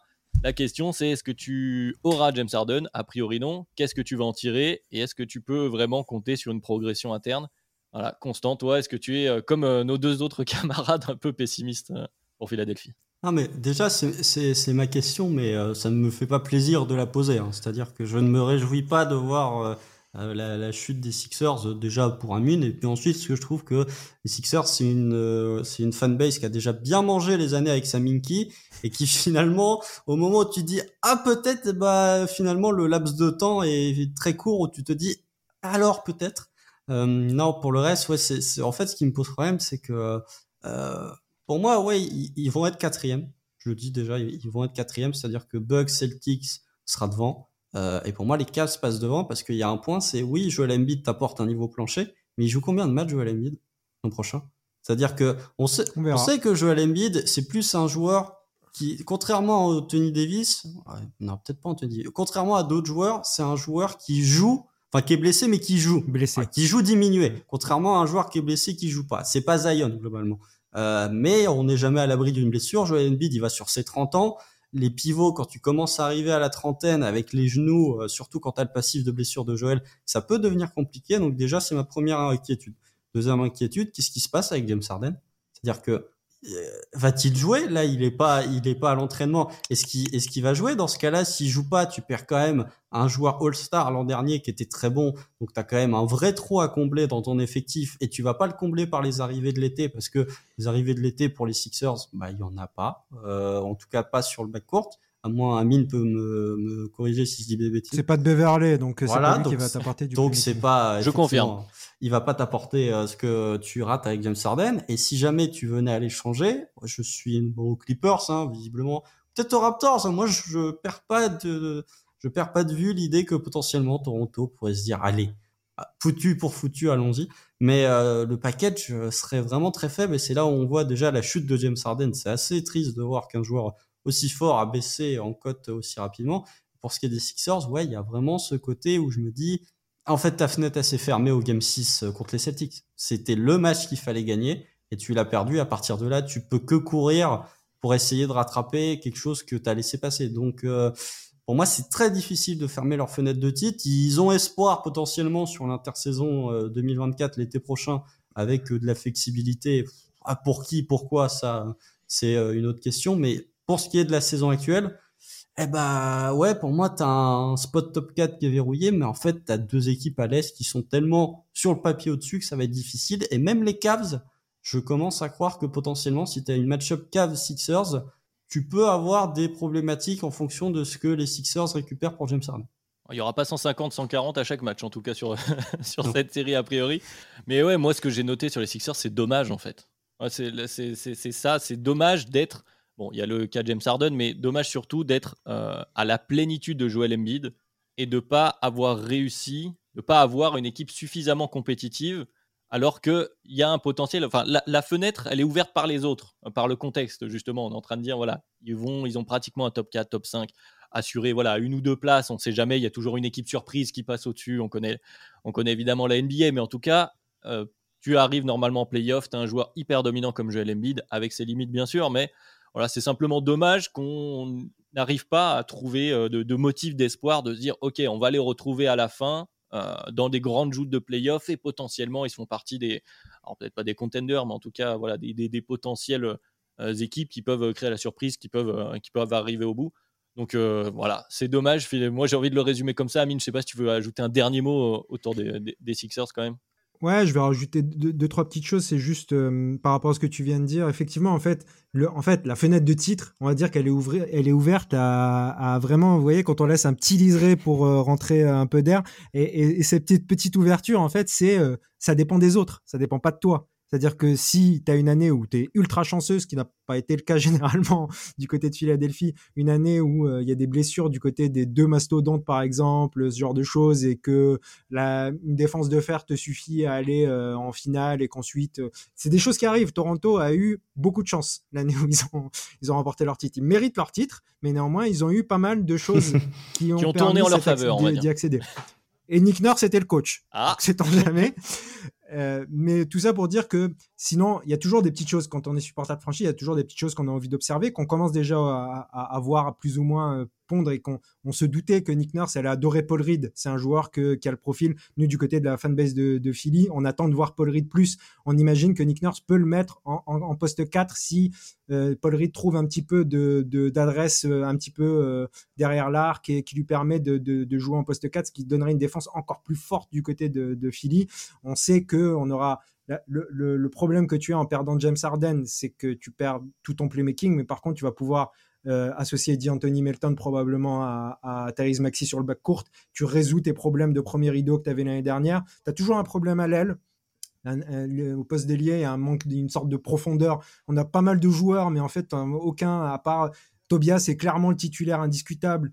Peut-être que PJ Tucker va On redevenir un petit peu le joueur qui, va peut-être redevenir un peu le joueur qu'il était devenu du côté de Miami, à s'impliquer un peu plus dans le jeu. C'est là où j'ai un peu plus confiance parce qu'il y a Nick Nurse qui peut proposer des choses un peu plus intéressantes tout de même. Maintenant, c'est pas ça qui change tout le Schmilblick et c'est une, équipe pour moi qui ne joue pas le titre cette année, qui serait une équipe forte, mais qui ne jouera pas le titre et qui sera pas très belle à voir jouer, je pense aussi. T'as parlé, malheureusement. T'as parlé, Adrien, du fait qu'ils avaient, euh, oui, c'est toi qui as dit, du fait qu'ils n'avaient pas eu de chance. Je suis désolé, 2021 les Nets se sortent, à l'ouest c'est complètement ouvert et tu te choques dans les grandes largeurs contre les Hawks. Leur chance c'était peut-être même 2021 finalement. Euh... Non, de toute façon, la plus grosse, la plus grosse erreur du front office de Philadelphie, c'est d'avoir nommé d'abord Doc Rivers avant de nommer euh, euh, Daryl Morey au président des opérations basket. Tout à fait. Et d'avoir donné un contrat de 5 ans à Doc Rivers. C'est la plus grosse erreur, plus que euh, les drafts, les erreurs sur les joueurs et tout.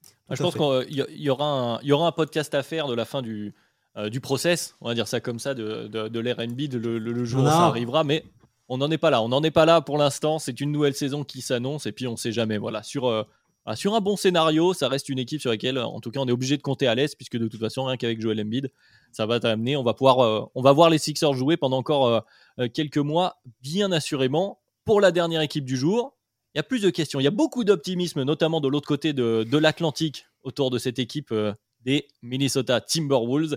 Alors, celui que je n'ai pas lancé en premier depuis le plus longtemps, c'est toi, Gabin, puisqu'on avait écrit Wildcard, c'est un peu pour tout le monde. Je vais te lancer sur les Wolves. Alors, la question, la question numéro une qui a été posée, c'est encore du tome, puisque ça parle finance, finance tout simplement, avec euh, les joueurs à conserver et la Luxury Tax, les foudres de la Luxury Tax l'an. Non, c'est moi. Je, cite, ah, c'est toi qui, a, voulu faire les foudres de la Luxury Tax Mais Tom, eh ben, détend sur moi sur les questions euh, cette année. Ah, c'est vrai, de Tom a une bonne influence sur l'aspect financier de tout le monde euh, chez Dunkebdo. Mais effectivement, il y a beaucoup de questions du côté des Wolves avec une année, une année charnière, que ce soit pour les finances, mais aussi pour, euh, pour le terrain. On est sur euh, voilà, la, deuxième année, on va dire, du, de l'association Carl Anthony Towns Rudy Gobert. Il y a beaucoup d'espoir, comme je le disais, aux États-Unis sur Anthony Edwards parce que ils veulent avoir leur grande star américaine. Euh, effectivement, on peut y croire. Hein, il y a des raisons d'y croire. Est-ce qu'on y croit forcément? Est-ce que c'est un peu l'année euh, euh, qui peut être juge, juge de paix? Gamin, je te pose la question parce qu'on l'a beaucoup répété. Ça va être la guerre à l'Ouest. Est-ce que c'est suffisant les Wolves version donc voilà Ant, Cat et Gobert? Qu'est-ce que tu en penses? Bah, je te trouve déjà dur parce que tu as dit qu'il y avait plein de questions. Écoute, ils font 5-0 en pré-saison, euh, tout va bien. Allez. je t'en prie. Maintenant, réponds sérieusement, Gabin, je t'écoute. Oui, oui, c'est une année euh, charnière, mais je pense qu'avant de vouloir répondre aux questions, il va falloir voir cette équipe jouer parce que euh, ce qui pose le plus de questions, c'est est-ce que l'association Carl Anthony Towns Gobert fonctionne? Et si ça ne fonctionne pas, vu le contrat de Rudy Gobert, à mon avis, 4 va sauter. Et B4, il n'a joué que 29 matchs la saison dernière. Donc c'est trop peu pour voir si ce duo fonctionne. Alors moi, je n'y crois pas. Mais on peut leur laisser le bénéfice du doute. C'est-à-dire si on les a pas vus jouer euh, pour voir si ce duo sur le front de courte peut réellement fonctionner sur une saison entière, bah c'est difficile de se séparer de Carl Anthony Towns parce qu'on aura ce sentiment de euh, ah peut-être que ça aurait pu euh, fonctionner. Donc déjà je j'espère voir une demi-saison complète au moins du 5 majeur voir si ce groupe fonctionne avec Anthony Edwards qui euh, pose moins de questions cette année. On a vraiment l'impression que c'est lui maintenant euh, la future star et le franchise player offensif. Et je pense qu'il n'y a pas forcément de débat, donc ça va peut-être motiver Carl Anthony Towns en fait dans un nouveau rôle de euh, écoute c'est toi le lieutenant offensif maintenant, alors que avant on se posait des questions. Puisque Carl Anthony Towns normalement revient, il n'est plus blessé, les problèmes de famille sont normalement derrière lui, donc sur une demi-saison euh, entière, on va pouvoir les voir euh, concentrer et voir ce que ça donne réellement. Mais si ça fonctionne pas, ouais, je, je pense que Carl Anthony Towns n'est plus forcément un joueur des Wolves à la deadline. C'est assez intéressant ce, ce, cas des Wolves. Alors déjà, sacré take de la part de Gabin, on va voir, mais c'est assez intéressant parce que c'est un cas qui rassemble pas mal de sujets qu'on a évoqués dans ce podcast euh, du côté des Wolves avec, bon, alors, il y a voir si ça fonctionne, cette nouvelle mouture. Bon, la question, elle était déjà là. Mais il y a la question du guard play de, de, de, de Mike Conley. Ah, c'était la deuxième question qui était notée d'ailleurs, l'équipe la plus dépendante de son cinquième homme, entre guillemets. Ça, c'est une ah, ça. Ça, y ressemble en tout cas, effectivement. Et puis, on a aussi, on, on, a beaucoup parlé des défenses. On a une équipe avec un personnel plutôt intéressant sur le papier. Alors, ça n'a pas forcément réussi sur les, quelques petits échantillons, tu l'as dit, Gabin, où on avait euh, tout le monde, mais assez intéressante. Donc voilà, comment on voit ces, ces Wolves? Est-ce qu'on est optimiste pour donc euh, cette année charnière, euh, Constant? Gabin a dit que la principale euh, problématique à résoudre cette année, c'était le duo euh, Towns-Gobert. Je suis pas d'accord. Pour moi, la principale problématique, c'est d'établir une hiérarchie entre Edwards et Carl Anthony Towns offensivement. C'est-à-dire que tu l'as peut-être établi sur la fin de saison, mais dans ce, cas, dans ce cas-là, qu'est-ce que tu fais? Parce que je vais vous faire une stat. J'ai une stat pour vous, une stat terrifiante, là, comme sur Twitter. C'est euh, l'an prochain, Carl Anthony Towns, Rudy Gobert, Anthony Edwards, Nazrid, ça fait combien de pourcents du, du cap, d'après vous, l'an prochain? Dans City? 4 Gobert 4 Gobert 175 4 Gobert, Edwards, Nazrid, qu'ils ont prolongé cet été. 175 Non, ça fait 100% du salary cap. Sur 4 joueurs. Ah, je pensais plus. Bah, hein. J'ai peut-être pas écouté les joueurs que tu as bah, dit. 4 Gobert, Edouard, Nazrid. C'est-à-dire 3 titulaires plus un joueur en sortie de banc. Les 3, gros et Nazrid. Voilà. Euh, donc euh, ça fait 100%. Ils n'ont pas encore prolongé McDaniels. Justement, mon point, ah, c'est que Jaden McDaniels est un joueur très important dans le collectif des Wolves qu'on mentionne pas souvent. La deadline pour le prolonger, c'est dans 2-3 jours. Je, je peux me tromper. Alors, on connaît le théorème des podcasts à Duck Hebdo. On dit un truc et euh, deux jours après, il se passe l'inverse. Donc, je vais dire, au moment où on enregistre, il n'est pas prolongé. J'ai pas l'impression, vu les finances de Minnesota, que ce sera le cas. Mais de par l'importance qu'a Jadon McDaniels et de par le, le, la progression, notamment au tir qu'il a pu avoir l'an dernier, c'est un joueur qui va falloir prolonger et qu'il va falloir payer. Et si jamais il se retrouve agent libre restreint, qui va intéresser pas mal d'équipes. Donc moi, j'ai cette réelle problématique de dire, tu fais, t'as prolongé Nazrid, t'as prolongé tout le monde globalement cette année, hormis Torian Pritz. Euh, Mike Conley, son contrat arrive à expiration à la fin de la saison. Tu fais une année là où t'as tout le monde, et j'ai envie de dire, c'est peut-être l'année où ton effectif sera le plus fort, parce qu'à partir de l'an prochain, tu auras des contraintes de la luxury tax avec la prolongation d'Edwards ça peut t'amener potentiellement à bouger Anthony Towns ou à bouger euh, Rudy Gobert. Donc je me dis, s'il y a une année où les Wolves doivent vraiment être très forts, c'est cette année. Et la problématique que j'ai, c'est que s'ils veulent être très forts, va falloir établir une sorte de hiérarchie entre Edwards et Kat parce que je suis pas sûr que cette hiérarchie elle soit clairement définie aujourd'hui. Ah, pour je pense qu'elle ce est que faite. tu... Hein. Ah, ça c'est une ça, question. je pense que, que- la hiérarchie est faite, mais je pense que dans la tête de Carl Anthony Towns, elle est pas faite, par exemple. Médiatiquement, elle est peut-être faite pour, pour beaucoup de gens, mais c'est pas dit qu'elle le soit en, en- en interne. Mais effectivement, juste pour ajouter à ce que vient de dire Constant avant de t'écouter, euh, Amine, sur le, le cas euh, McDaniels, c'est vrai que tu as eu la chance de, euh, à la perte, alors les fans des Wolves nous disaient, mais à la perte de Vanderbilt, euh, voilà, d'avoir en interne quelqu'un qui a remplacé et même presque amélioré d'ailleurs Oui. le, le niveau à ce poste dans ce costume-là. C'est pas quelque chose que tu vas pouvoir réussir à faire à chaque fois et qui te laisse justement l'opportunité d'avoir voilà 100% du cap space sur quatre joueurs. Donc on est vraiment sur euh, alors la saison de la dernière chance, en tout cas de cette version-là. Euh, Amine, du coup, euh, si, si- si tu veux ajouter quelque chose, enfin donner ton, ton avis sur, sur ces Wolves, version Moi, je Edwards ou 4. Vas-y. je, suis désolé, c'est la fin du podcast, mais j'ai pas mal de choses à dire parce que ça m'a fait réfléchir à pas mal de choses. Déjà, dans les, dans les quatre contrats que tu as cités, euh, Constant, il y, a quatre il y a trois pivots. Est-ce que c'est normal que tu dépenses autant d'argent sur trois pivots Parce que Carl Anthony Towns est un pivot. Je suis désolé, et c'est là où est le problème, c'est-à-dire que j'aimais déjà pas le trade de Rudy Gobert l'année dernière, je l'aime encore moins maintenant. C'est-à-dire qu'on est, on, est potentiellement. Je, sais que Carl Anthony Towns a ses défauts en tant que pivot, notamment sur l'aspect défensif, mais aujourd'hui, si tu me proposes un 5 majeur avec euh, Conley, Edwards, euh, McDaniels, Kyle Anderson et Carl Anthony Towns au po- poste de pivot, je préfère qu'avec un duo Towns-Gobert dans la raquette. Là. Je, je n'aime pas du tout cet alliage. Je n'aime pas du tout ce ce qu'on demande à Towns de faire d'un point de vue défensif, parce que c'est pas le meilleur pivot défensif, mais néanmoins c'est pas non plus un ailier fort euh, d'un d'un point de vue défensif non plus. Euh, du coup, moi j'ai beaucoup d'interrogations sur la construction de ce roster, sur la façon dont est dépensé l'argent, parce que là justement on se pose la question de dépenser l'argent pour Jaden McDaniels, alors que, alors moi j'adore Nasrid, hein. je préfère que ce soit justement Nasrid euh, le backup de l'un des deux pivots, mais euh, si tu as déjà Rudy Gobert et Carl Anthony Towns, c'était peut-être pas obligé de payer euh, Nasrid finalement. Fait, faut peut-être prioriser la façon dont tu dépenses ton argent, même si je préfère garder Nasrid et envoyer un des deux autres ailleurs et garder un vrai titulaire et, faire autre chose. Euh, Derrière, tu as Kyle Anderson qui, qui, ou, ou McDaniels, tu as, un duo qui peut jouer sur les postes 3-4 et qui peut être très bon euh, défensivement notamment et qui t'apporte du lien offensivement. McDaniels commence à mettre ses shoots. Euh, Anderson fait des bons choix et donc est, plutôt efficace même s'il prend un, tout petit usage. Mike Conley est un joueur intelligent. Tu peux avoir une équipe très intelligente, très intéressante, mais j'ai l'impression que les choix sont mal faits. Donc, moi, ma question vient de comment tu organises tout ça, pourquoi tu as fait le trade de Gobert, ou alors si tu as fait le trade de Gobert, à un moment donné, il faut l'assumer, il faut dire au revoir à Towns. Il y a des choix à faire, des choix qu'ils ne font pas, en fait. Et pour moi, il y a un potentiel. Quand je vois tous les joueurs qui composent cet effectif, même la profondeur et tout, ça peut être intéressant. Mais déjà, ça coûte beaucoup trop cher pour avoir tous ces joueurs. Pour une franchise, la franchise du Minnesota et aucun véritable alpha pour l'instant. Je suis désolé. Moi, j'aime bien Anthony Edwards, mais on n'est pas encore au niveau d'un alpha qui peut t'emmener loin en playoff. Donc, tu dépenses énormément d'argent sans véritable alpha. Tout ça, moi, pour moi, c'est, il y a trop de questions et pas assez de réponses. Voilà. On, sent, on sent que ça passionne un peu euh, les Wolves, qui avait une envie, ça te passionne en tout cas, Amine.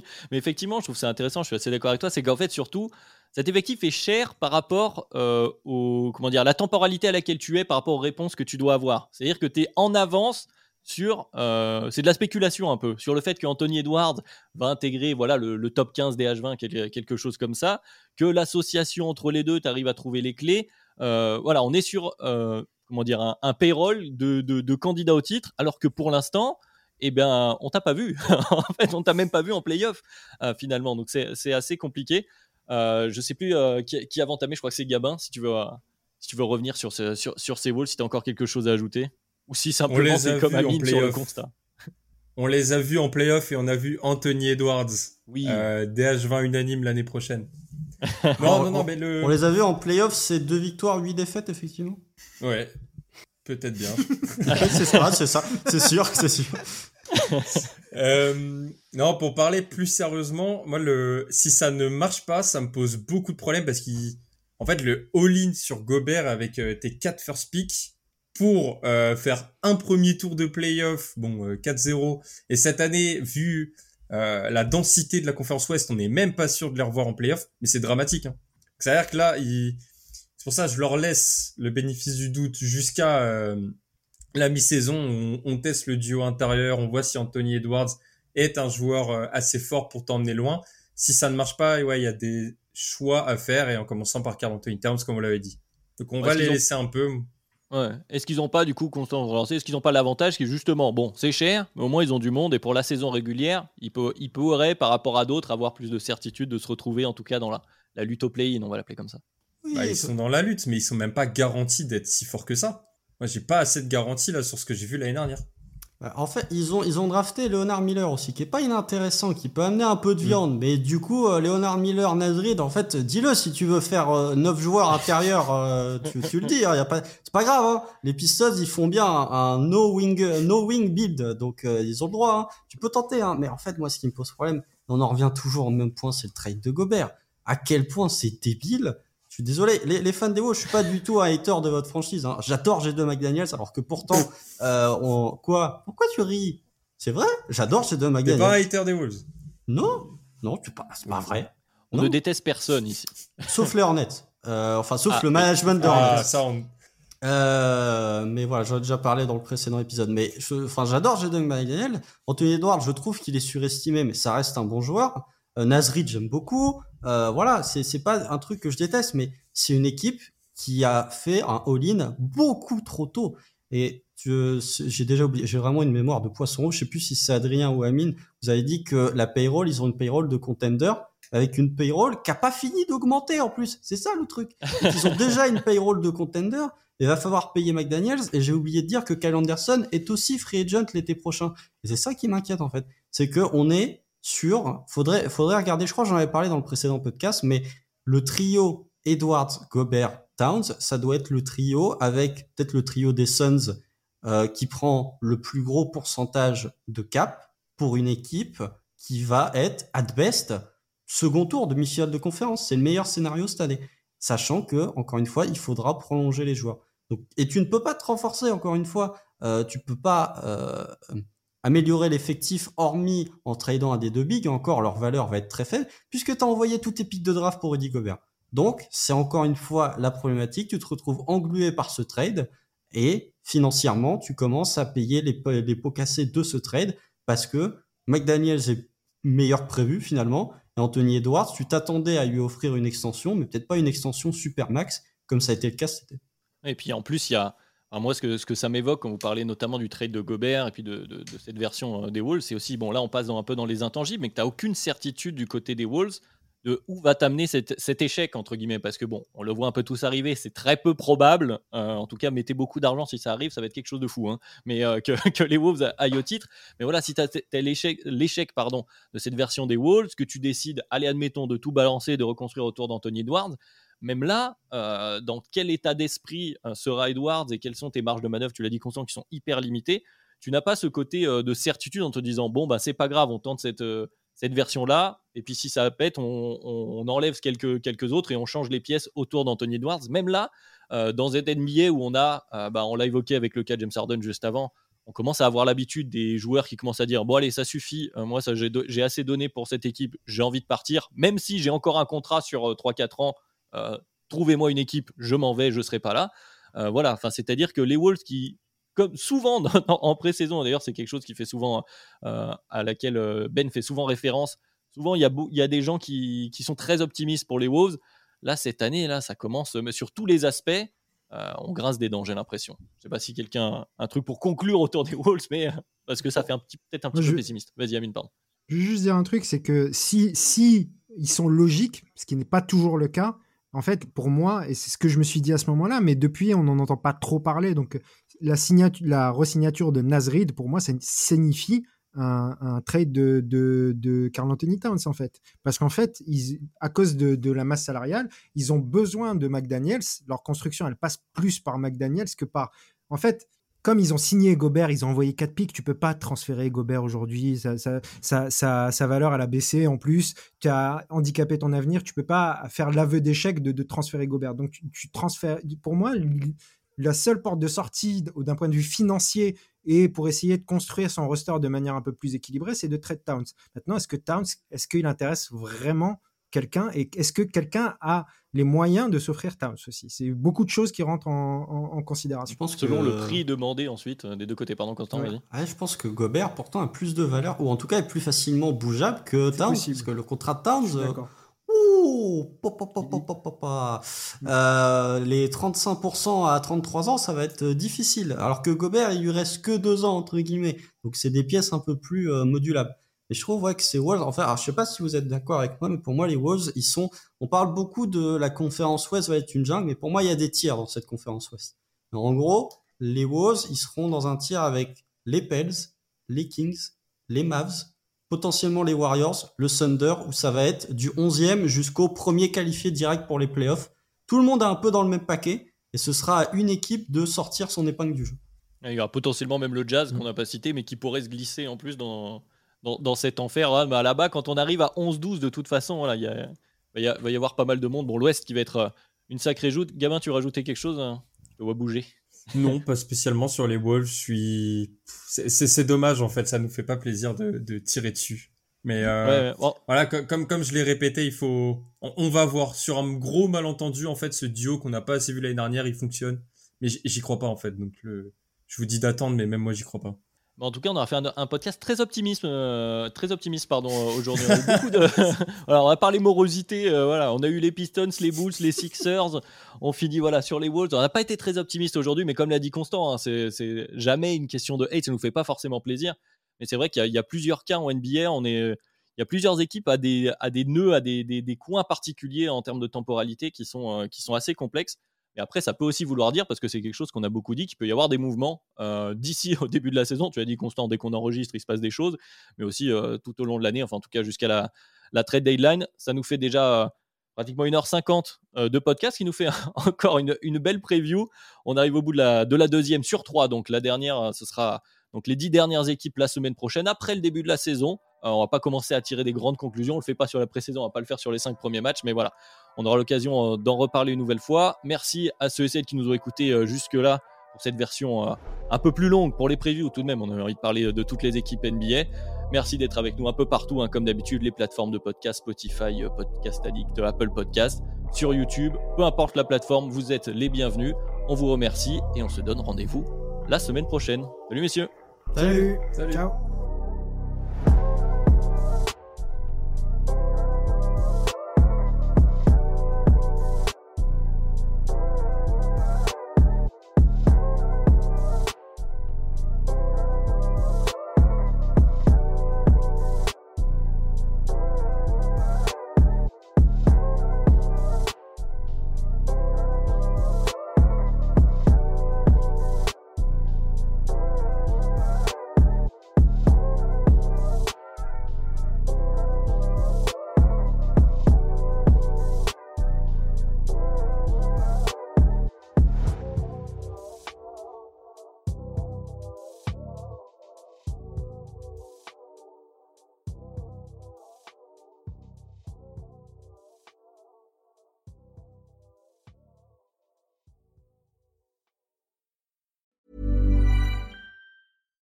Deserves the best, and there's no better place to shop for Mother's Day than Whole Foods Market. They're your destination for unbeatable savings, from premium gifts to show-stopping flowers and irresistible desserts. Start by saving 33% with Prime on all body care and candles. Then get a 15-stem bunch of tulips for just $9.99 each with Prime. Round out Mom's menu with festive rosé, irresistible berry chantilly cake, and more special treats. Come celebrate Mother's Day at Whole Foods Market.